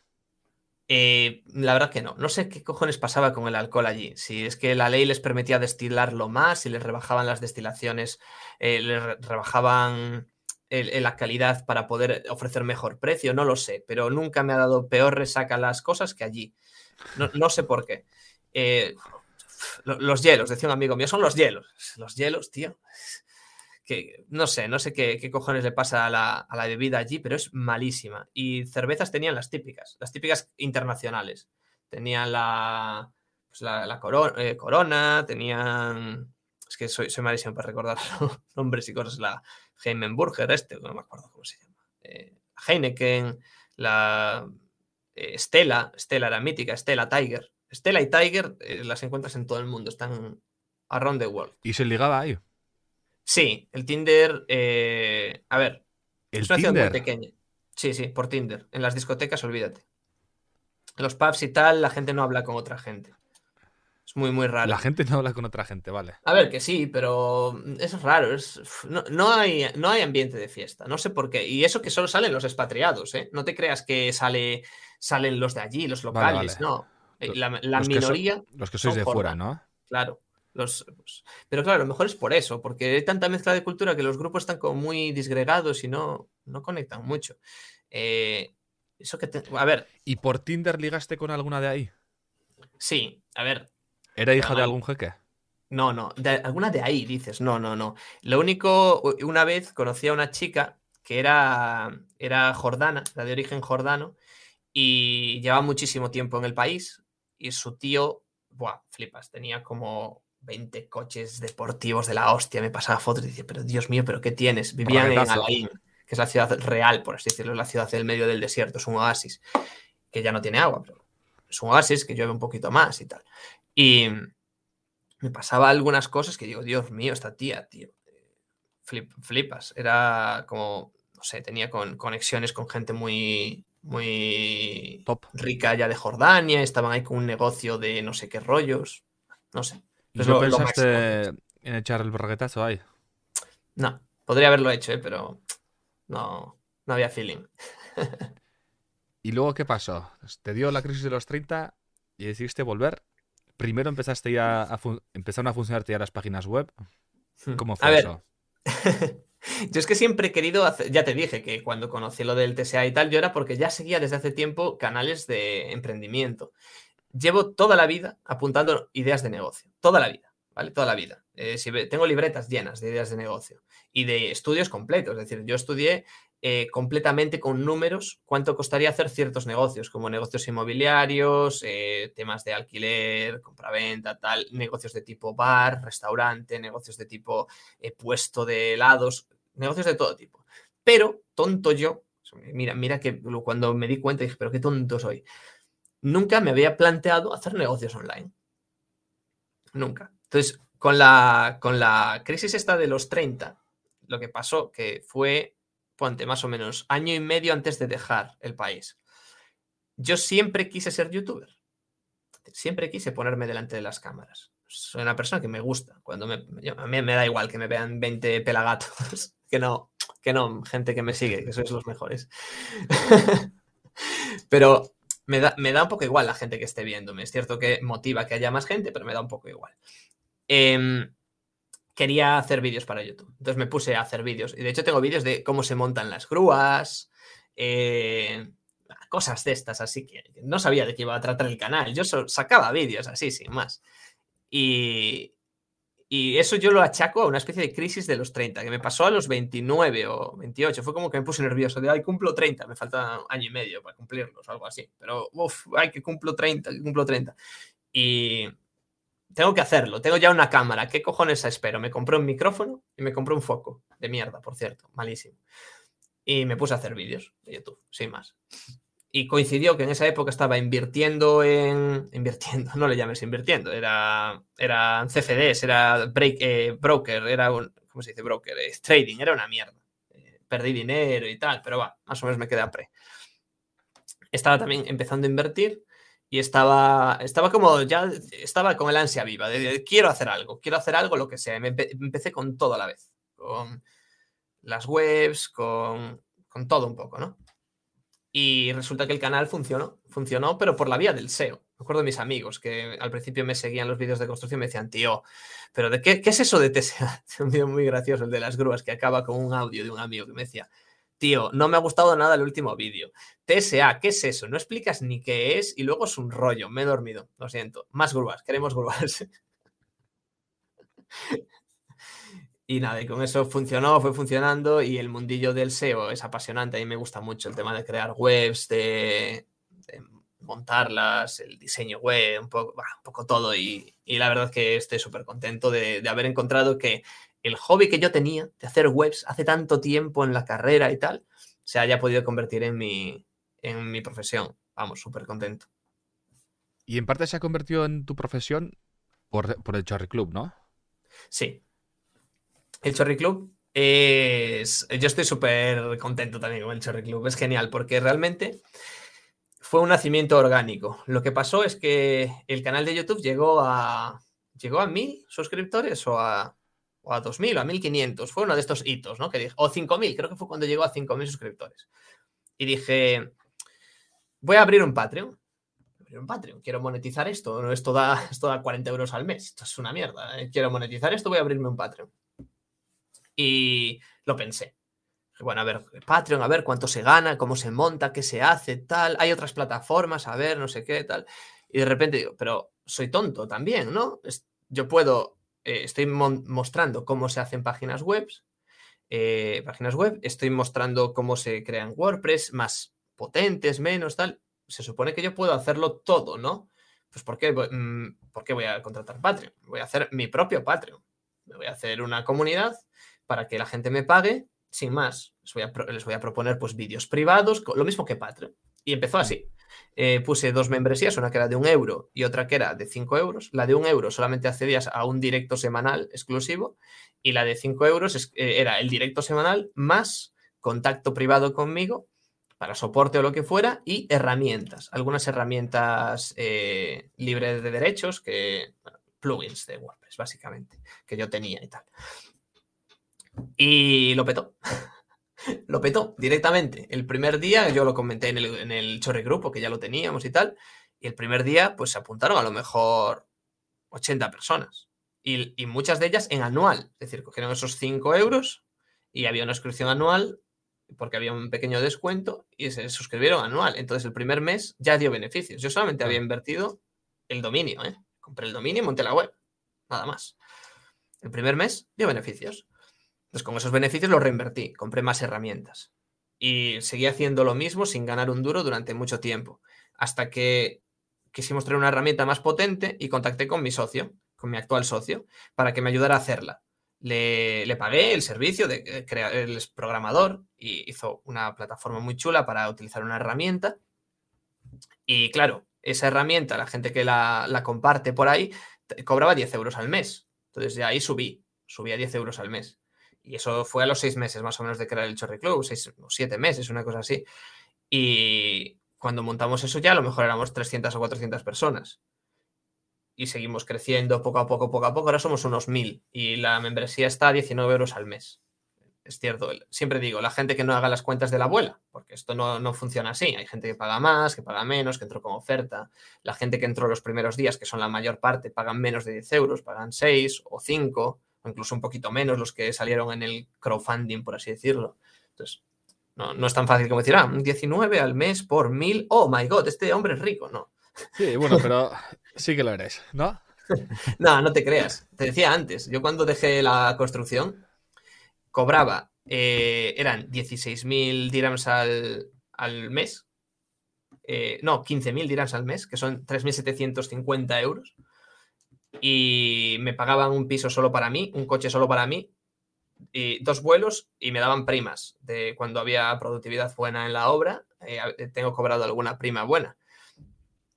Eso hoy en día me cuesta ganarlo. Me cuesta ganarlo. Yo tengo clientes, yo no tengo nichos que me dan cada uno mil euros al mes. No, no, no, hago esas cosas. Yo tengo clientes, los clientes tienen un trabajo, tienes que pagar salarios a la gente que te ayuda. Yo no, estoy montado en, el cohete que te da 100 veces más de lo que, de lo que metes. Y en Internet una de las mejores formas de monetizar al final es eh, crear tu academia o, un curso, ¿cierto? Mm, a ver, no te puedo decir que no, cuando es lo que mejor me funciona a mí. Pero hay gente que hace otras cosas. Pero... En mi caso es una membresía, es lo que se conoce como membership site actualmente, en el sector del marketing y el SEO, lo que más está funcionando es los, los membership sites, o lo que más la gente le está dando ahora cancha, que es lo que más, más avanzado va. Eh, y de hecho ya empezamos a ver, a ver algún anuncio. No sé si te ha salido algún anuncio ya que en vez de venderte su curso por 1.500 euros, te venden una membresía de 10 euritos al mes en el que recibirás, ¿sabes? Recibirás no sé qué todos los días, todos los meses, tal te ayudamos a conseguir no sé qué, paga solo, solo 5 euros al mes y tal. Eso es el futuro, el futuro ya casi presente de lo, es decir, dentro de un año vamos a ver que todos los pesados vendehumos de internet van a estar vendiendo membresías. Vale. Eso tenlo por seguro. Es que yo tengo la sensación de que el negocio ha cambiado de en el mundo del marketing de ser tú el creador de algo a ser un creador para creadores. O sea, en vez de buscar al público, ir a buscar al creador. O sea, que se le ha dado la vuelta. Pero no, esto desde hace unos años ya vienen siendo, ¿no? Sí, pero bueno, no te creas. Es decir, es lo que decía, en el mundo del marketing, sí. En el mundo de la gente que está más avanzada. Pero empezamos a verlo ahora. Es decir, hasta hace poco los cursos eran, eran directos para el cliente final. Eran, te vendo clases de piano, te vendo clases de no sé qué, te vendo que tú aprendas algo que a ti te es útil para tu vida, ¿eh? para tus negocios, para tu curso, para tu trabajo, para lo que sea. Y ahora estamos empezando a ver eso. Y me acuerdo cuando yo empecé el Chorre Club que me mandaron un audio, no recuerdo si fue J o no me acuerdo quién fue, me mandó un audio y me dijo, tío, eres demasiado listo, cabrón. si eres demasiado listo, cabrón. Todo el mundo buscando oro y tú vendes palas. Eso es. Claro, eso es. Están todo el mundo como los TSAs, la fiebre de los TSAs, de crear webs para monetizar, y tú, y tú vendiendo palas. Yo estaba vendiendo una membresía que te daba las herramientas y los conocimientos básicos para hacer tus propios TSAs. Los TSAs son difíciles de monetizar. Es decir, monetizar un poquito, de 20 euros al mes es fácil. Y eso es. lleva trabajo. Y, eso tiene el peligro y, la consecuencia lógica de que hayan nacido tantos vendehumos, ¿no? Es que a mí lo que no me gusta de los, de los vendehumos es ya cuando veo que hay gente que, se, que el humo que te vende es cómo, crear, cómo ser vendehumos, ¿sabes? ese es el problema que ha habido. Ah, Ahora, ¿cómo, cómo, vender un curso? Claro, los hay, ¿eh? Hay membresías de cómo vender un curso, hay cursos de cómo hacer un curso, cómo hacer un funnel de ventas. Y, claro, ¿qué pasa? Que esto es lo, esto, eh, la estrategia de hacer un curso que sea un funnel en el que vendas una cosa que realmente vale 100, pero tú la vendes por 2000, es algo que los americanos dijeron hace 5 o 6 años, se hincharon a ganar dinero con ello, ahora lo han copiado y lo han traído. Mm. Pero es que no es más que el que te vende eso, no es más que el típico que, que le da igual. Le da igual cómo ganar dinero. Le da absolutamente igual. Ahora se lleva eh, poner un chip en las gasolineras y copiar la tarjeta. Lo va a hacer, ¿sabes? Es decir, da igual lo que se lleve. Él quiere ser rico y le da igual a costa de quién, a costa de qué. Lo único que quiere es hacer la última técnica de moda para ganar dinero súper rápido. Eh, ahora, por suerte o por desgracia, a mí, a mí me afecta negativamente, está el tema de las criptos y todo el mundo está como loco con las criptos. Entonces, eh, pues mi mercado, eh, mis vídeos han, pasado la mitad de visitas.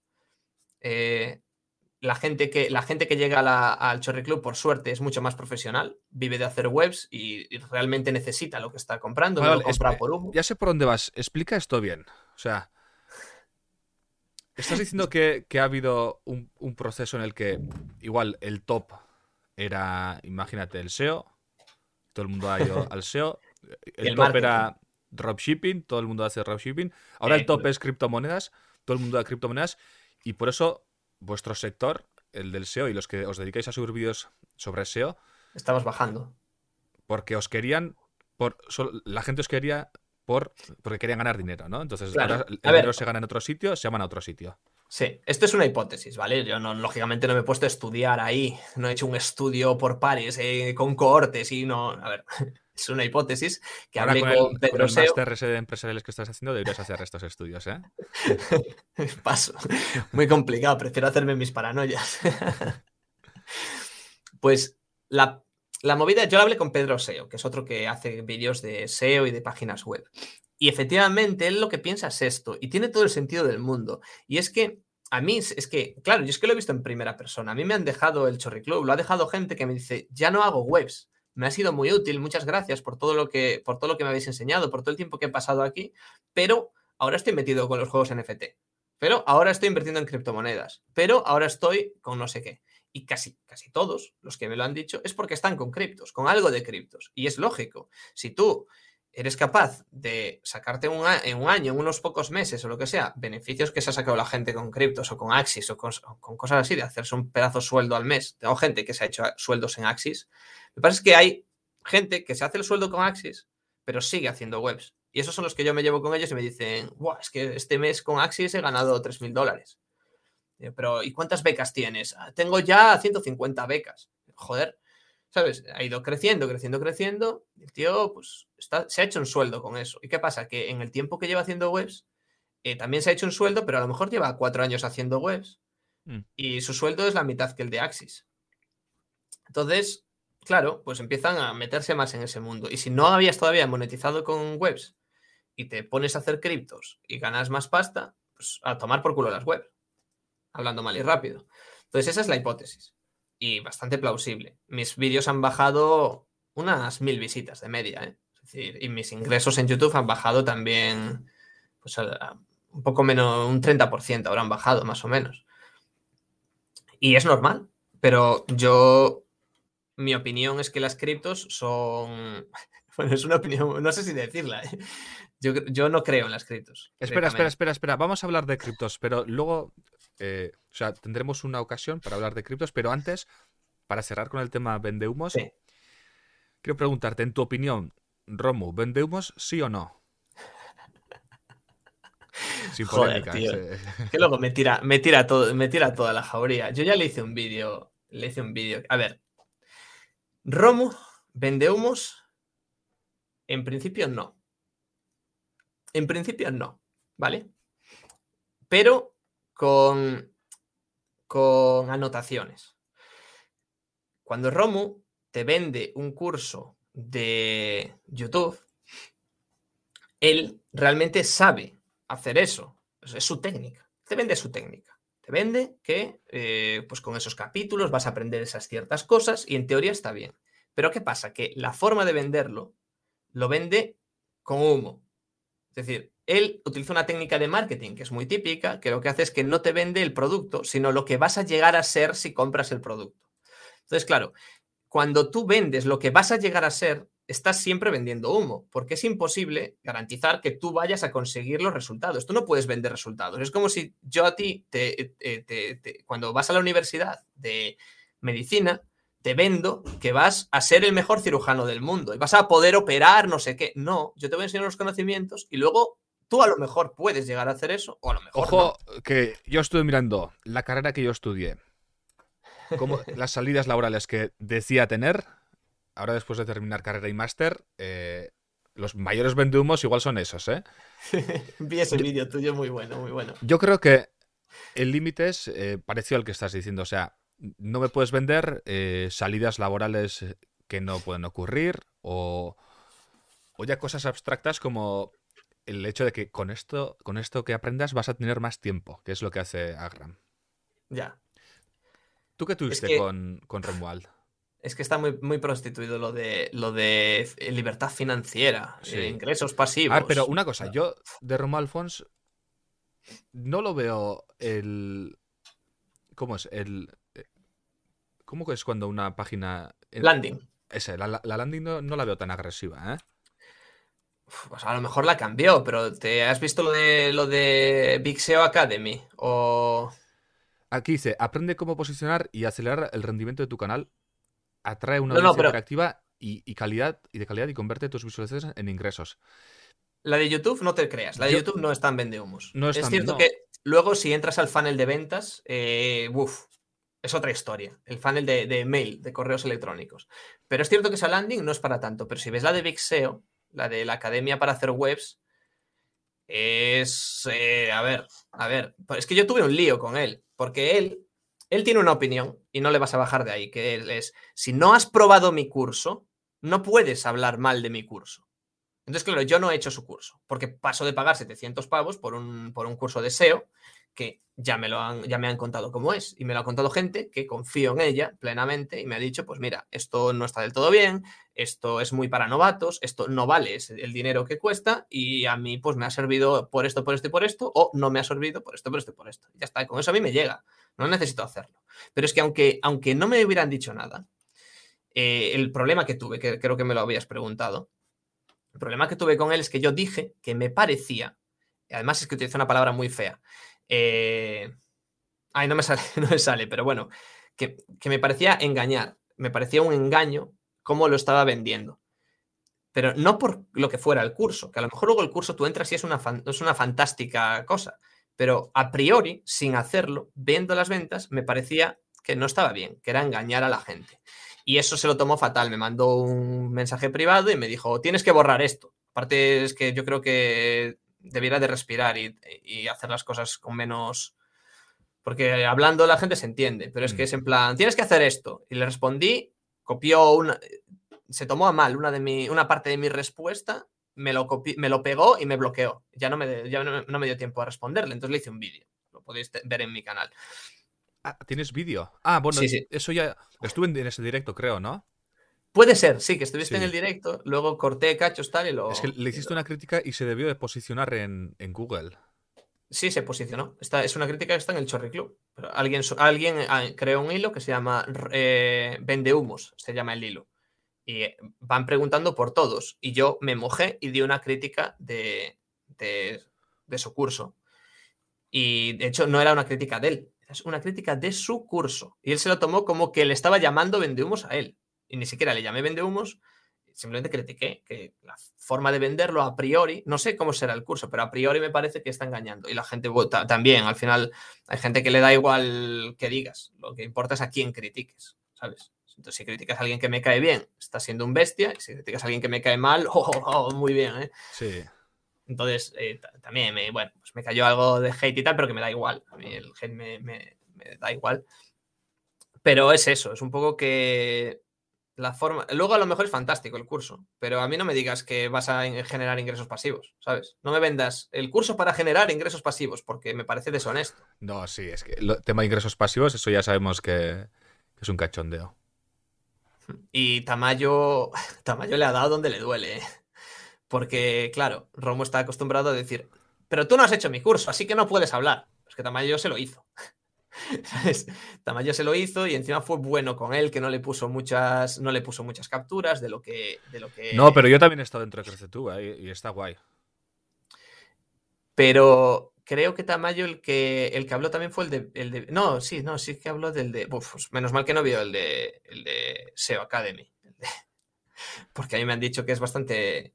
A ver, a mí lo que, lo que peor me pareció es que tú hicieras un. Es que él hiciera un curso que salió en 1.500 euros, una cosa así, no sé cuánto está ahora. Que es SEO para novatos. Que es SEO para novatos. Entonces tú no puedes cobrarle a alguien que está empezando y que es muy probable que no vaya a conseguir nunca nada. No le puedes vender un curso de 1500 pavos, tío. Es lo que hacen los, los, los traffickers. Que, la gente se pilla préstamos para pagar los 5.000 euros que cuesta o 6.000 o no sé cuántos que cuesta el máster. Que vale, es mucho menos que los traffickers. Pero joder, que tú estás. Es que no puedes hacer un producto caro para un perfil bajo. Haz un producto caro para un perfil caro y haz un producto bajo para un perfil bajo. Porque me parece deshonesto quererle vender eh, un Ferrari a una persona que acaba de sacar el carnet de conducir o que se lo está sacando. No, pues además has dicho que no es un Ferrari, ¿no? Y encima no es un Ferrari. Encima para la gente del SEO entra y dice, ¿qué mierda es esto? ¿Sabes? Entonces, la gente del SEO que yo conozco que lo ha hecho, hay, hay gente que le ha ayudado mucho a empezar, pero todo el mundo que yo conozco coincide en que se queda muy atrás, es muy, es muy para novatos, es muy, pues las cosas muy básicas, que está bien, que los cursos básicos son buenos, yo tengo cursos básicos en, Internet, tanto de pago como gratuitos, está muy bien hacerlos, pero, pero joder, no se lo vendas a alguien que está empezando, tío, es mi opinión, véndeselo a quien quieras, tío, somos libres, pero luego no te quejes si a alguien le parece mal. Pregunta complicada, ¿y tú lo meterías junto con Trafficker y estos en el mismo saco? No, no, no, no. No, eso es pasarse. Eso es pasarse, porque eh, dentro de lo que cabe, dentro de lo que cabe, la parte de mindfulness que vende Romo se lo cree. a mí me da la impresión de que se lo cree, ¿sabes? De piensa muy fuerte en tu meta y lo vas a conseguir, esas cosas. Yo creo que él se lo cree y no lo ven, no es parte del curso. En el curso no, te, no, no, no es tan secta, no es tan... No, no, de sectario no tiene nada. o sea, al menos en el Crece Tuve no. Exacto. No te destruye el cerebro para que creas en él, como hace un poco, según tengo visto, los de los de Trafficker y tal. Es decir, vale, ataca tus puntos de dolor para la venta y tal, pero una vez entras, es una academia seria que te enseña lo que él sabe. ¿Que lo que él sabe te parece que no está bien? Bueno, pues problema tuyo, tío. Se puede hacer un curso de ganchillo y si te esperabas que eh, pues hacer eh, abrigos para todo el mundo y solamente aprendes a hacer calcetines, pues problema tuyo, tío has pagado por el curso, haber visto bien las lecciones que había. Es que los traffickers ni ponen las lecciones. No sabes qué vas a aprender. Sabes que vas a hacer ingresos pasivos para vivir en la playa. No sabes qué cojones vas a aprender ahí dentro. ¿Qué te parece Goyo Gómez? Ay, esta pregunta. que a mí, a mí todavía no me ha hecho ningún vídeo ni nada, pues prepárate.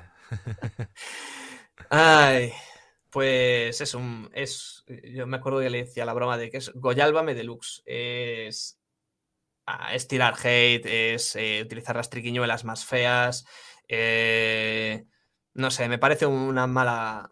Es que joder, es que decir estas cosas, tío. Pero te voy a ser sincero, me parece una mala persona directamente, una persona que persigue solamente sus, sus intereses y que le da igual que quien caiga. Ahora se ha visto que ha visto que eh, persiguiendo a los que está, a ver, dentro de lo que cabe está bien, ¿no? Pero eh, voy a perseguir a la, eh, a la audiencia que está enfadada con los que le prometen eh, ganancias.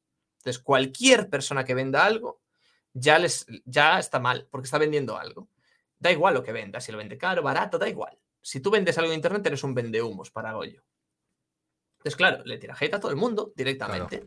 Hate sin sentido que no está fundado. Mira que a mí no me ha criticado nunca, pero es que yo no lo digo porque me critica a mí me deje de criticar. Pero, joder, que le que, yo qué sé. Es que, igual. la, que la polémica es, es muy bueno para crecer. La polémica, pero también es peligroso. Y a mí me ha pasado que, en mi caso, eh, la gente me pide muchas veces me, mandan un montón de gente que se son vendemos o incluso directamente son estafadores para que les critique. Pero también me piden a cualquiera. O sea, la gente lo que quiere es. Ya. La gente quiere carnaza, quiere guerra. Sí, sí, sí. sí, y, yo quiero poner unos límites, ¿no? O sea, si voy a hacer un vídeo a alguien, bueno, argumento unas cosas y ya está. Y si en, otro, en otra ocasión no lo veo, pues no lo veo y ya está. No quiero dedicarme 100% a la polémica, a esto. Creo que es peligroso. Ya.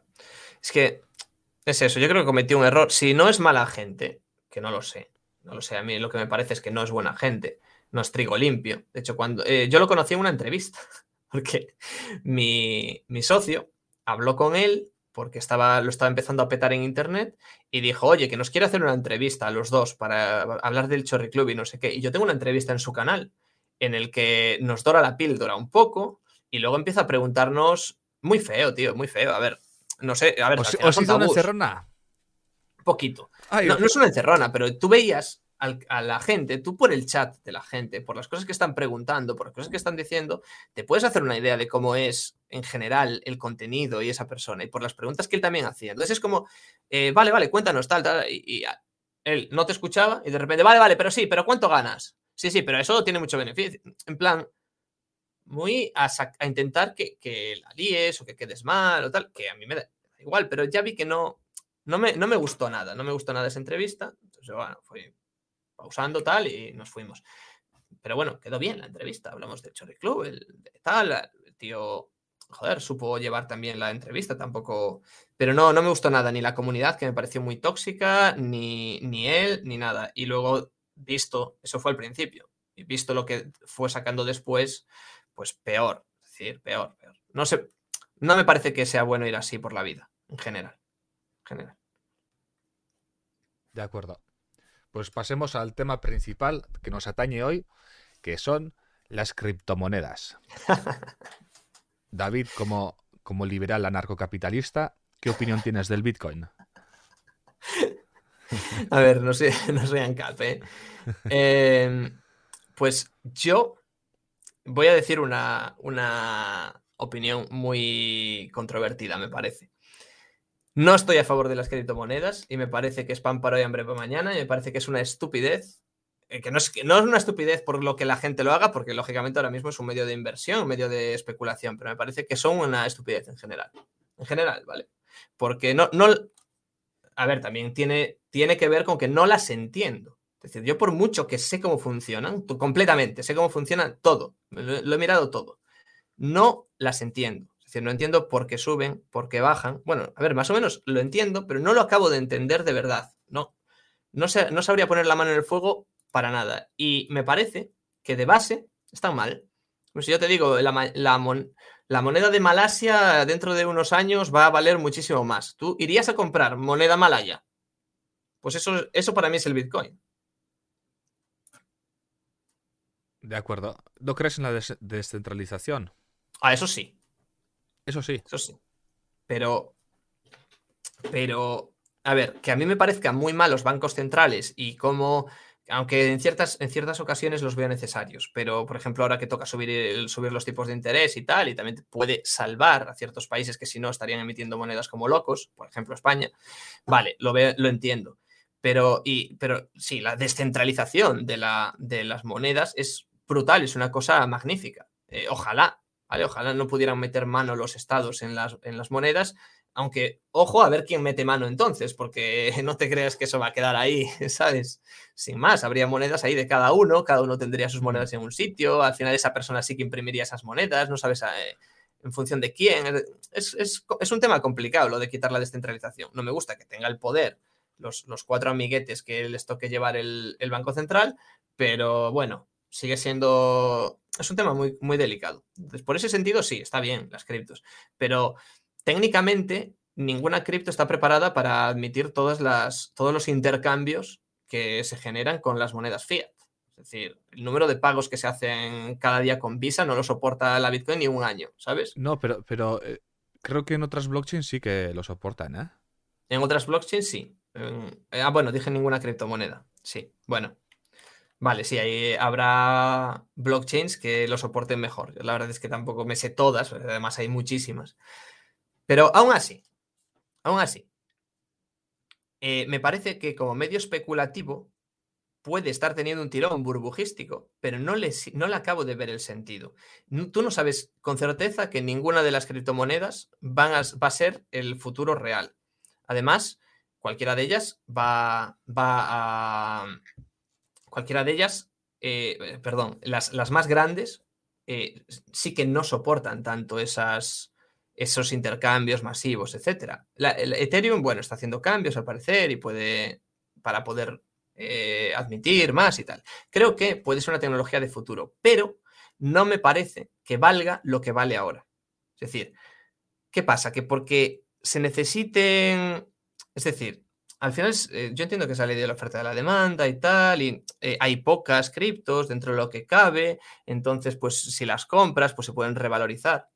Pero si tú entiendes una moneda como un medio de pago, no como, es decir, si de verdad, es que se contradice. Si tú de verdad crees que la Ethereum va a ser la moneda del futuro, entonces la Ethereum va a tener que ser asequible. Es decir, no va a poder estar creciendo infinitamente. Entonces no tiene sentido que, metas todo tu dinero ahí. Porque, tiene que ser estable. Porque si no, ¿para qué, qué voy a comprar un café con 0,000 bitcoins si igual con esos 0,00 bitcoins en, en, unos años me podría haber comprado un coche? O, simplemente por medición. Tú quieres saber cuánto te ha costado el café. No quieres saber, no quieres que, depende de cuándo lo mires, el café te costó 80 céntimos o 2 euros. Es que no lo, tú quieres saber cuánto te costó el café. Tienes que mm. saber, tienes que tener un valor cierto y, permanente, ciertamente permanente durante los años. No te quieres exponer a una inflación, ni te quieres exponer a una depreciación. No, no, quiere, eh, bueno, depreciación, inflación en este caso es lo mismo, pero no te quieres exponer a eso. Entonces, eh, el sentido de, no, es que esto va a ser el futuro, así que hay que invertir y por eso va a subir mucho, lo veo completamente loco, lo veo descabellado. Entonces, no, no creo en las, en las bitcoins, que ese es el problema que tengo, que no creo en ellas. no, no, las.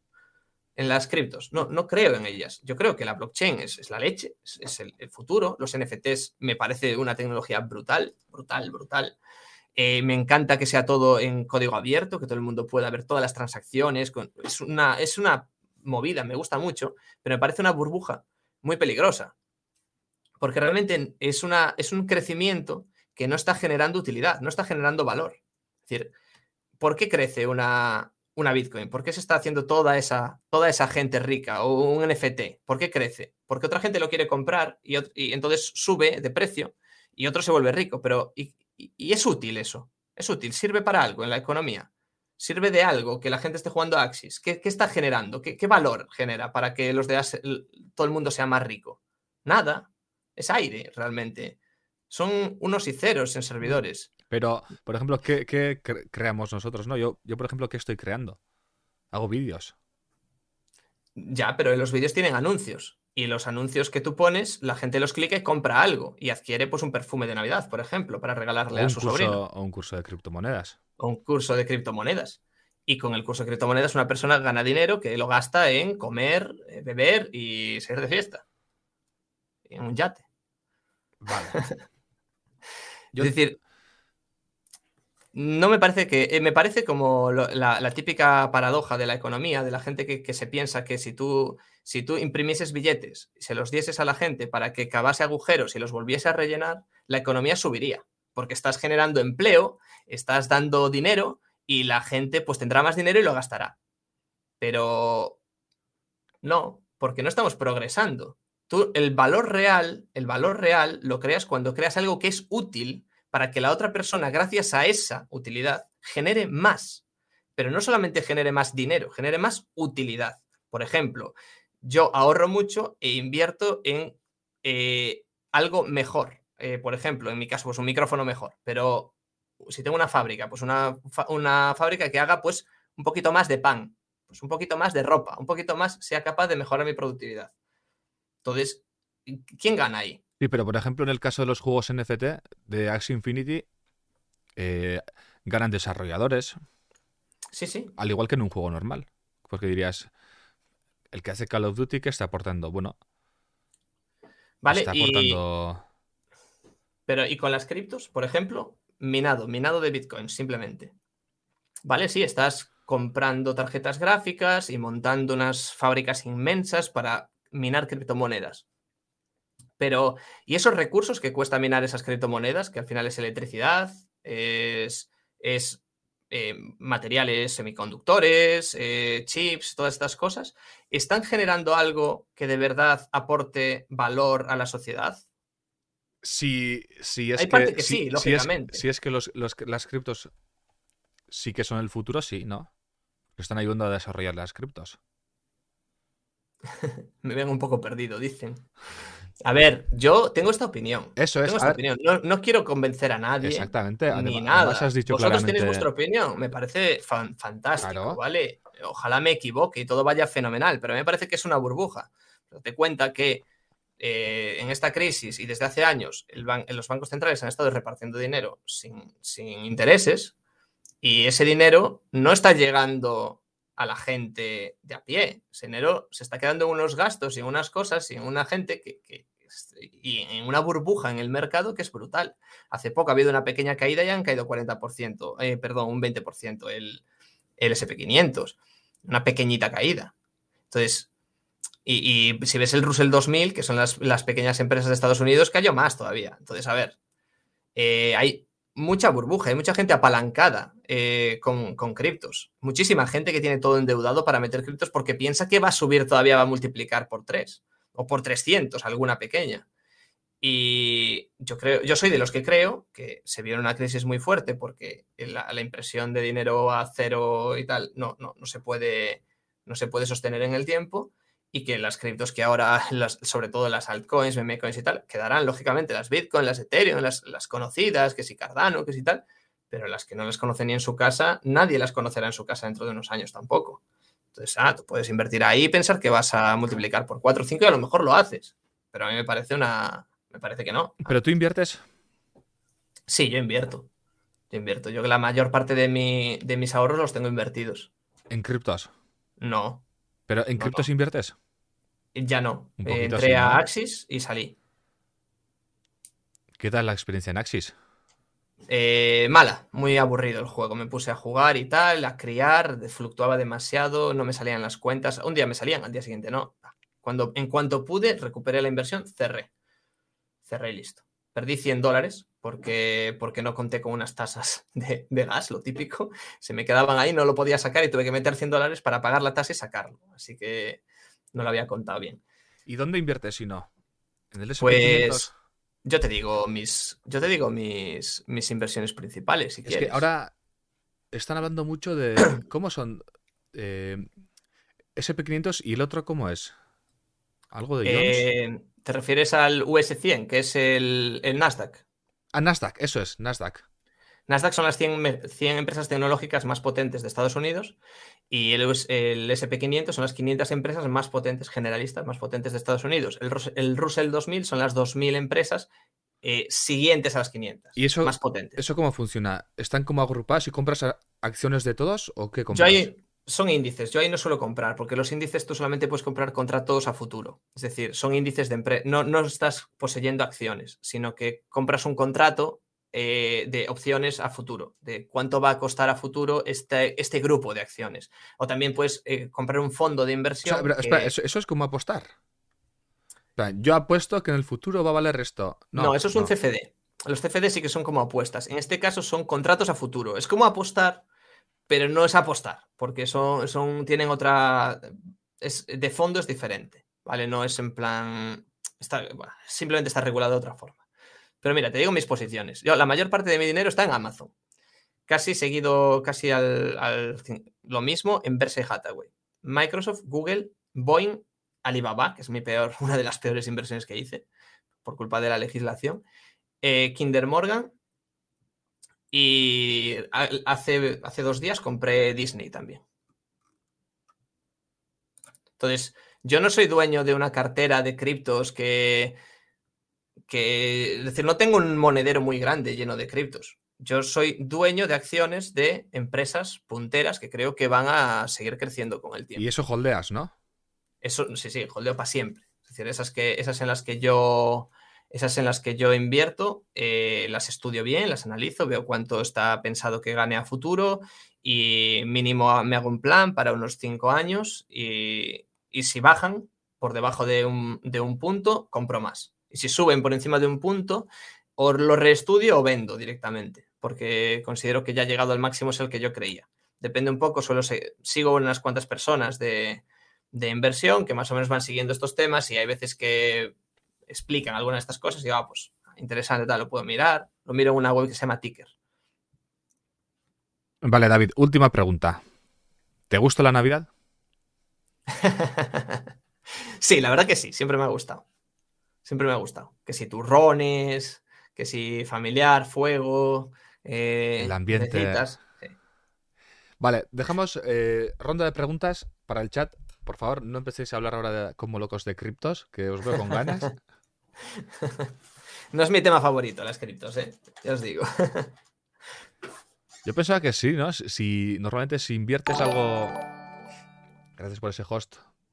Peña. Normalmente si tienes algo invertido en, el, en la bolsa normal, la gente suele meter un poquito de criptos. ¿Algo de Bitcoin tienes? No, no, cero. A ver, creo que me quedaron ahí centimillos de, de dólar en Bitcoin por haber estado en Binance con los Axis para aquí y para allá, pero nada. Es que no creo en ellas, no las, no las entiendo. Si ahora Bitcoin subiera un 20%, ¿qué hago? ¿Vendo o compro más? No lo sé. No lo sé. Es especulación pura. Yo no vivo así, no duermo tranquilo así. Yo paso. Yo paso. Yo tengo que saber el balance de la empresa, ver pues eh, cómo ha ido evolucionando con el tiempo, qué márgenes eh, tienen, cuál es el modelo de negocio, entender bien en qué se fundamenta su negocio y en qué cosas invierten, en qué eh, su junta directiva, qué decisiones suelen tomar. Esas cosas necesito saber. Entonces veo si la empresa es buena, me gusta y creo que va a desempeñar un buen trabajo futuro y va a ganar más dinero, entonces se va a capitalizar más, pues entonces invierto. De acuerdo. ¿Qué broker utilizas para tus inversiones? Renta 4. Estoy, estoy mirando para abrirme una cuenta en, en- Joder, ahora no me sale el nombre. Bueno, en la mítica. La mítica. En, eh, no me sale. Bueno, lo siento. La mítica americana, que es la, la típica que, que mejor funciona. ¿WordPress o otras, u otras plataformas? WordPress. Toro dicen, ¿no? Toro no. Toro no. ¿De qué, se, WordPress, WordPress. ¿De qué se diferencia Chorri Club de otros clubs o foros? Eh, ah, mira, interesante pregunta. Básicamente, en el Chorri Club tenemos herramientas, cosa que muy pocas otras comunidades lo tienen. Eh, tenemos soporte eh, por medio de tickets que nos pueden preguntar lo que. Interactive Brokers, exacto. Gracias, eh, Mantis. Eh, tenemos, tenemos eso, soporte, que es una cosa que otras, eh, alguna otra tiene, pero no suelen, no suelen mezclar así tanto. Y, y, después, nada, que somos baratos y muy, muy, muy, en familia. Tenemos ahí nuestro grupo, cualquiera que pregunta. eh, No, no ponemos trabas a nadie. Puedes preguntar qué es un dominio y nadie te va a insultar. De hecho, como alguien te insulte, igual lo baneamos. Eh, es como muy, muy, pues, de andar por casa, ¿no? Es una comunidad que es así. Está bas- bastante bien para los webmasters, realmente. No queremos vender un curso a nadie, ni que nadie venda, ga- gane muchísimo dinero por nuestro curso. Es, te damos las herramientas básicas. Si eres webmaster, lo vas a agradecer. Ya está. Yo estuve en el, en el Chorri Club y teníais, eh, me acuerdo, para poner la plantilla premium de. No sé cómo, es, cómo era. GeneratePress. es- GeneratePress, eso es. Sí, el plugin premium, sí. Eso me vino muy bien, la verdad. Mi blog tiene ese plugin. Sí, tenemos ya más de 80 plugins premium. Eh, al final los plugins de WordPress, esto hay que decirlo, porque la gente se piensa que somos unos piratas, pero no. Los plugins de WordPress son eh, código abierto y libre de distribución. Entonces nosotros compramos la licencia, generalmente licencia anual para infinitos usuarios y tal, y, y el- el- lo que es el archivo, lo que es el software, nosotros lo podemos pasar. No te podemos activar la cuenta, no podemos pasarte la licencia, porque eso es lo que se paga, pero lo que es el software, las actualizaciones, tú cuando pagas, diga- di- digamos que tienes derecho a las actualizaciones, pero las actualizaciones en sí, ese software es gratuito, eh, bueno, no es que sea gratuito, has pagado por él, pero es de libre distribución, con él puedes hacer lo que quieras, modificarlo, venderlo, o sea. Y, y ahora mismo yo puedo tener desactualizado el plugin, o sea, el, el template. Sí. Avísame, te lo paso. ¿Lo soléis eh, actualizar? Sí, cada 15 días actualizamos todos. Vale, Pero tienes que entrar y descargarlo. Vale. Subirlo. vale, perfecto. Mira qué bien.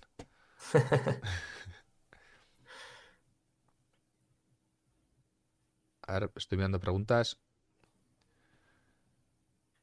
¿Qué opinas de, de Tesla y Elon Musk?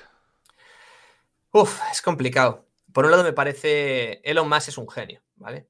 Es un genio, es un genio. Me, me flipa que un, que un ingeniero soñador al que le hacían bullying, ¿sabes? Me flipa que haya perseguido sus sueños a tal nivel, a tal nivel de, de ir a saco. También, a ver, tenemos que pensar que es una persona que surfeó la ola, ¿vale? Tuvo la suerte de estar desarrollando un proyecto de mierda eh, en la burbuja de las .com y que resulta que ese proyecto de mierda se convirtió en PayPal, ¿vale? Tuvo esa suerte. Entonces le, llovieron millones del cielo de una forma exagerada y con ese dinero, eh, cuando vendió PayPal, se, montó Tesla y alguna, creo que, no, de hecho creo que hay una empresa de por medio, pero bueno, no, no, eso no. Entonces, es un genio, es un auténtico genio, es un visionario del futuro, de decir, eh, y, además, no solamente es un visionario del futuro que, que, va a venir, sino del futuro que él quiere que venga. Es un poco como Steve Jobs. Eh, nadie quiere los iPads, nadie quiere un iPad, nadie quiere un teléfono táctil, son una mierda hoy en día, pero yo sé que aunque ellos digan que no lo quieren, lo quieren. Eso es, un poco lo más. No, nadie quiere viajar al espacio, nadie lo quiere, nadie lo quiere. Dejaron de, apostar por ello en la, después de la Guerra Fría. Eso es una mierda, pero yo sé que lo quieren. Es decir, nadie mm. lo quiere, pero yo sé que lo van a querer. Tal como lo voy a hacer yo, lo van a querer. Y eso es un poco, es, es, la impresión que me da, a mí me parece un genio. Otra cosa es que sus acciones, sus cosas sean una, ahora mismo estén como una burbuja terrible.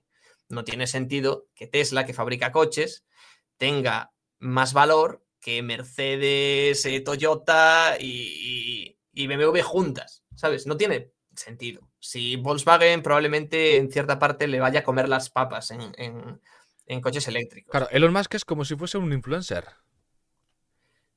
Mm, actualmente sí, sobre todo tema criptos y tal, que dice cualquier tontería y, vaya si influye. No hay más influencer que él. Pero él es, él es un hombre de negocios, ingeniero. Es, es lo más top. Es lo más top que pueda haber realmente lo más top que pueda haber. Que sea un visionario que es, como un poco un Steve Jobs, ¿no? Es capaz de llevar a, cabo sus sueños de tal forma que la gente lo quiera. ¿sabes? Es increíble. Es, es mezclar, es mezclar eh, habilidades técnicas con habilidades de, marketing, con habilidades eh, de, gestión de negocios. Y es, brutal. A mí me parece inalcanzable, ¿sabes? De acuerdo. Una cosa, ha puesto Bartal. Yo venía a Twitch huyendo de los opinadores profesionales de la tele. Lo mismo son expertos en volcanes que epidemiólogos. A ver, Bartal. hemos hecho una entrevista donde hemos hablado de su profesión, que es hemos hablado de su vida, y después de hacer la entrevista, de, que ha durado casi dos horas, estamos abriendo ronda de preguntas y estamos haciendo preguntas random, ¿vale? O sea que si no te gusta también puedes irte. Alguien ha preguntado antes, si quisiese empezar ahora a crear páginas web, ¿por dónde debería empezar? Mm, a ver, en primer lugar, yo a las personas a las que quieran empezar les recomiendo que empiecen con WordPress, ¿vale? Pero WordPress.org, importante, porque hay un WordPress.com que es como una especie de Wix o Shopify, que tienes que, te lo creas gratis, pero luego tienes que pagar por tu dominio y tal. Y esto se hace contratando un hosting, ¿vale? Generalmente con cPanel y instalando un WordPress. Hay mil guías por internet, hay mil cursos. Espera, espera, pero ¿no recomiendas empezar con un blogger o un WordPress gratuito? No. No, no, no, porque eh, los temas técnicos son tan importantes cuando eres webmaster que empezar con eso es perder el tiempo. Y no es tan caro. Un hosting, el más barato de, bueno, el más barato que sea bueno de España es Serez, la versión más barata no, es tampoco el mejor, lógicamente, es lo, más barato, no es súper bueno, pero es bueno. Y te cuesta menos, de, te puedes, con un cupón de descuento te puede costar 2,50 al mes. Y un dominio te cuesta 10 euros al año. Pues a ver, la inversión es mínima. Y con eso puedes hacer algo pues para pasar el tiempo y aprender. Y aprender, sobre todo aprender. Y, con el tiempo date cuenta que si eres capaz de, manejar eso, una web de un negocio cuesta eso. Es decir, una web de, de una clínica que hay aquí abajo que es una web sencilla, puede costar 10 euros por 10 euros por el dominio, 30 eh, euros al año de hosting y 100 de mantenimiento para actualizarlo todo y tal. Yo estoy pagando 100 de casi 100 de hosting al año. ¿Cómo es eso? ¿Dónde lo has comprado? O empresa. Bueno, empresas son buenos, pero a lo mejor para conseguir algo medio necesitas pagar un poco más. ¿Qué son los mixtos? Es, un poco, es un poco carete. Yo para empezar recomiendo algo barato, siempre, porque es eso, cuanto menos dinero inviertas, más motivación vas a tener, porque más fácil es recuperar la inversión y decir, bueno, al menos ahí lo tengo. Y a veces te llevas una sorpresa con lo que lleva un tiempo ahí de ahí lo tengo. Claro, en mi caso no es eh, un negocio. Preguntan, hola David, he comenzado mi propio e-commerce con Shopify, pero aún estoy muy verde y tengo poco dinero para invertir en publicidad. ¿Qué consejos básicos me darías para posicionar entre gigantes? Es, es complicado porque Shopify está pensado, no sé cómo irá ahora el SEO, pero cuando yo lo he estado mirando, está pensado más para que atraigas tráfico por redes sociales y por publicidad. Porque no está optimizado para el SEO y hay veces, bueno, depende de cómo lo contrates y tal, puede ser más rápido o más lento, pero en general no, no es una cosa muy, muy optimizada para el SEO. Entonces es bastante complicado hacer SEO en, en Shopify, técnicamente complicado, meter algunos tags, algunas cosillas. Entonces por eso es mejor, a mi punto de ver, eh, WordPress, salvo que tengas una web muy grande, si es una web de una tienda muy grande con Shopify, eh, puede ser mejor, porque porque digamos que está más optimizado para esas cosas, pero vas a tener que pagar, lógicamente, mensualmente y tal. Vale, pregunta para mí, me pongo en modo egoísta. Ese máster de empresariales, espero que nos dé una buena eh, respuesta. ¿Qué te parecería si yo sacase mi línea de batas? Tu línea de batas. Me parece un producto interesante, pero complicado. Porque yo camisetas puedo tener infinitas. Me puedo comprar tres camisetas tuyas si me da la gana. Pero batas, ya tengo, ya tengo una bata. ¿Y qué hago con otra? Tiro la que tengo. Si la, la que tengo es cojonuda. E, eso, mi opinión, ¿eh? Mi opinión Vale, opinativa. vale.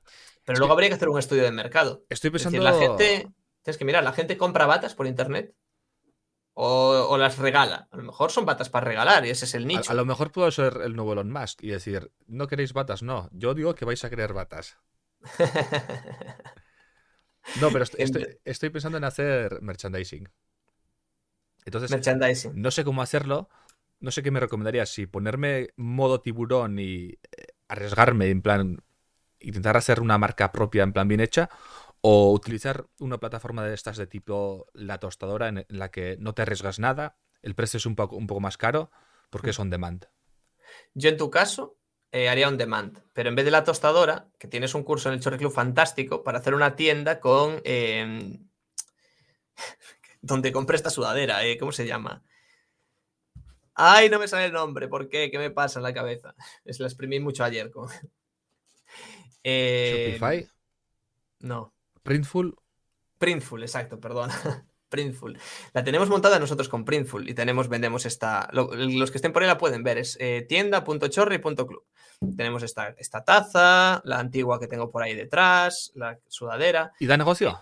Es súper sencillo. Eh, ¿Qué pasa? Son caras. Y la gente Claro. a mí no me sigue para comprar sudaderas. Han comprado unas cuantas porque a la gente les gusta, son bonitos los diseños. Nos lo hizo un pakistaní. ¿eh? Qué chulo. ¿Cuánto cuesta la sudadera? Esta sudadera creo que cuesta como 20 y pico pavos y son como 5 de, de envío. Eso sí, es, es buena calidad, ¿eh? Es decir, la he usado bastante, incluso la he usado, pues, en plan, pues, para salir, ¿sabes? ¿Y de No, beneficio? no me ha hecho bolitas todavía, ya la he llevado bastante. ¿Y de beneficio? El que tú quieras ponerle. Yo por ese precio de 20 y pico pavos que te digo, le estoy sacando un euro, por si acaso. Ese euro es por si acaso. ¿Un euro vendiendo solo? A precio de coste. Sí. A ver, yo si lo hago lo quiero hacer modo tiburón. O sea, yo quiero tener beneficios. Mm, lo bueno es que tienen eh, rebaja, por, rebaja por volumen. Entonces, si eres capaz de vender suficientes, vas a poderle sacar más dinero. ¿Vale? Tiene como ciertos niveles. Cuando llegas a un nivel, le sacas más dinero. Pero sí que es cierto Espera, que espera, son espera, bastante caros. Las cosen niños pakistaníes y lo dice con toda su. A ver, no sé, si lo está Que no, diciendo- joder, que el, no sé el si diseñador, diciendo el diseñador que hizo esto eh, era pakistaní, lo, lo contratamos en Fiverr. Qué bueno. Vale. Perdón, te he Eh, cortado. Sí que, es sí que es difícil sacarle beneficio a esos, a esos productos. Me parece que no es la gran salida el merchandising. No, no te vas a hacer un rico. No voy a tener ingresos pasivos, ¿no? No, a ver, puedes sacar algo muy guay que todo el mundo quiera comprar, pero eh, la barrera de ser on demand es, es el precio. Es decir, va a ser Ah. bastante caro. Tú podrías ir a una tienda y decir, bueno, pues voy a sacar mi taza exclusiva y no sé qué. Te compras 200 tazas y las tienes en tu casa. Cuando te hagan un pedido, la envías. Claro. Y ahí sacas más beneficio y es Claro, más pero barato. tienes que andar enviando y tal. Claro. Claro, es un lío. Tienes que trabajar. Claro. Mucho. Es bastante lío. Pero bueno, lo bueno de hacerlo con Printful es que lo puedes sincronizar con WordPress y haces una tienda que aparentemente es, una, es un e-commerce completamente, pero realmente cuando alguien paga, lo que hace es te paga a ti y tú el coste se lo pagas a Printful. Ya está, Printful te hace la factura y tú si el cliente te la pide, le haces la factura. Y ya está. Es súper rápido, no haces nada. nada. Lo pones en automático y a mí me pueden comprar hoy una camiseta y, no verlo en una semana y la camiseta ha llegado y yo todavía no he visto que me la han comprado. ¿Y cuántas vendes? ¿Vendes mucho?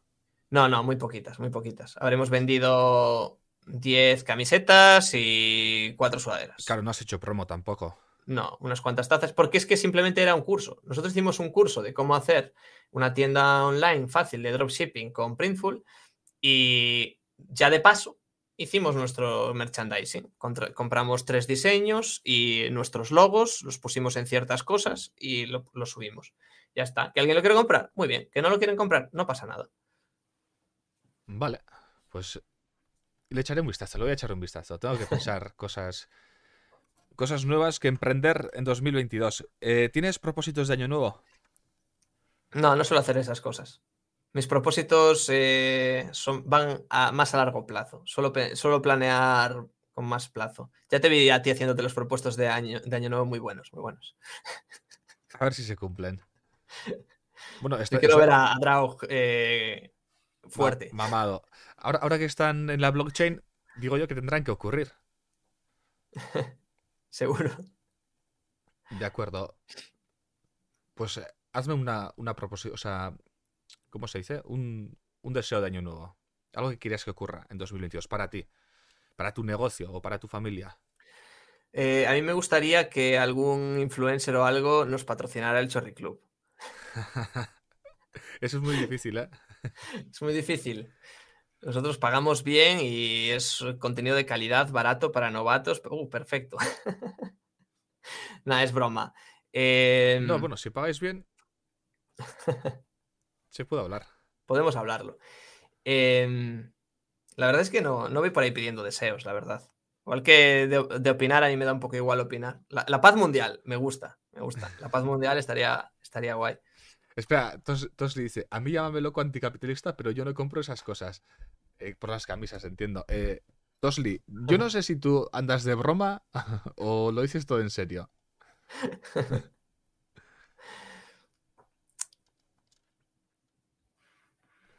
Vale, pues con, este deseo de año nuevo, con, el deseo de paz en todo el mundo, terminamos este streaming, esta entrevista. Recordad que podéis escucharlo, los anteriores capítulos también podéis escucharlos en Anchor, en Spotify, puede ser, si Spotify, y tal vez en otros sitios más. O sea que ya veremos. Vosotros pedid dónde queréis que meta los podcasts y ya hablaremos. Muchas gracias a todos por venir. Gracias por invitarme también. Chao.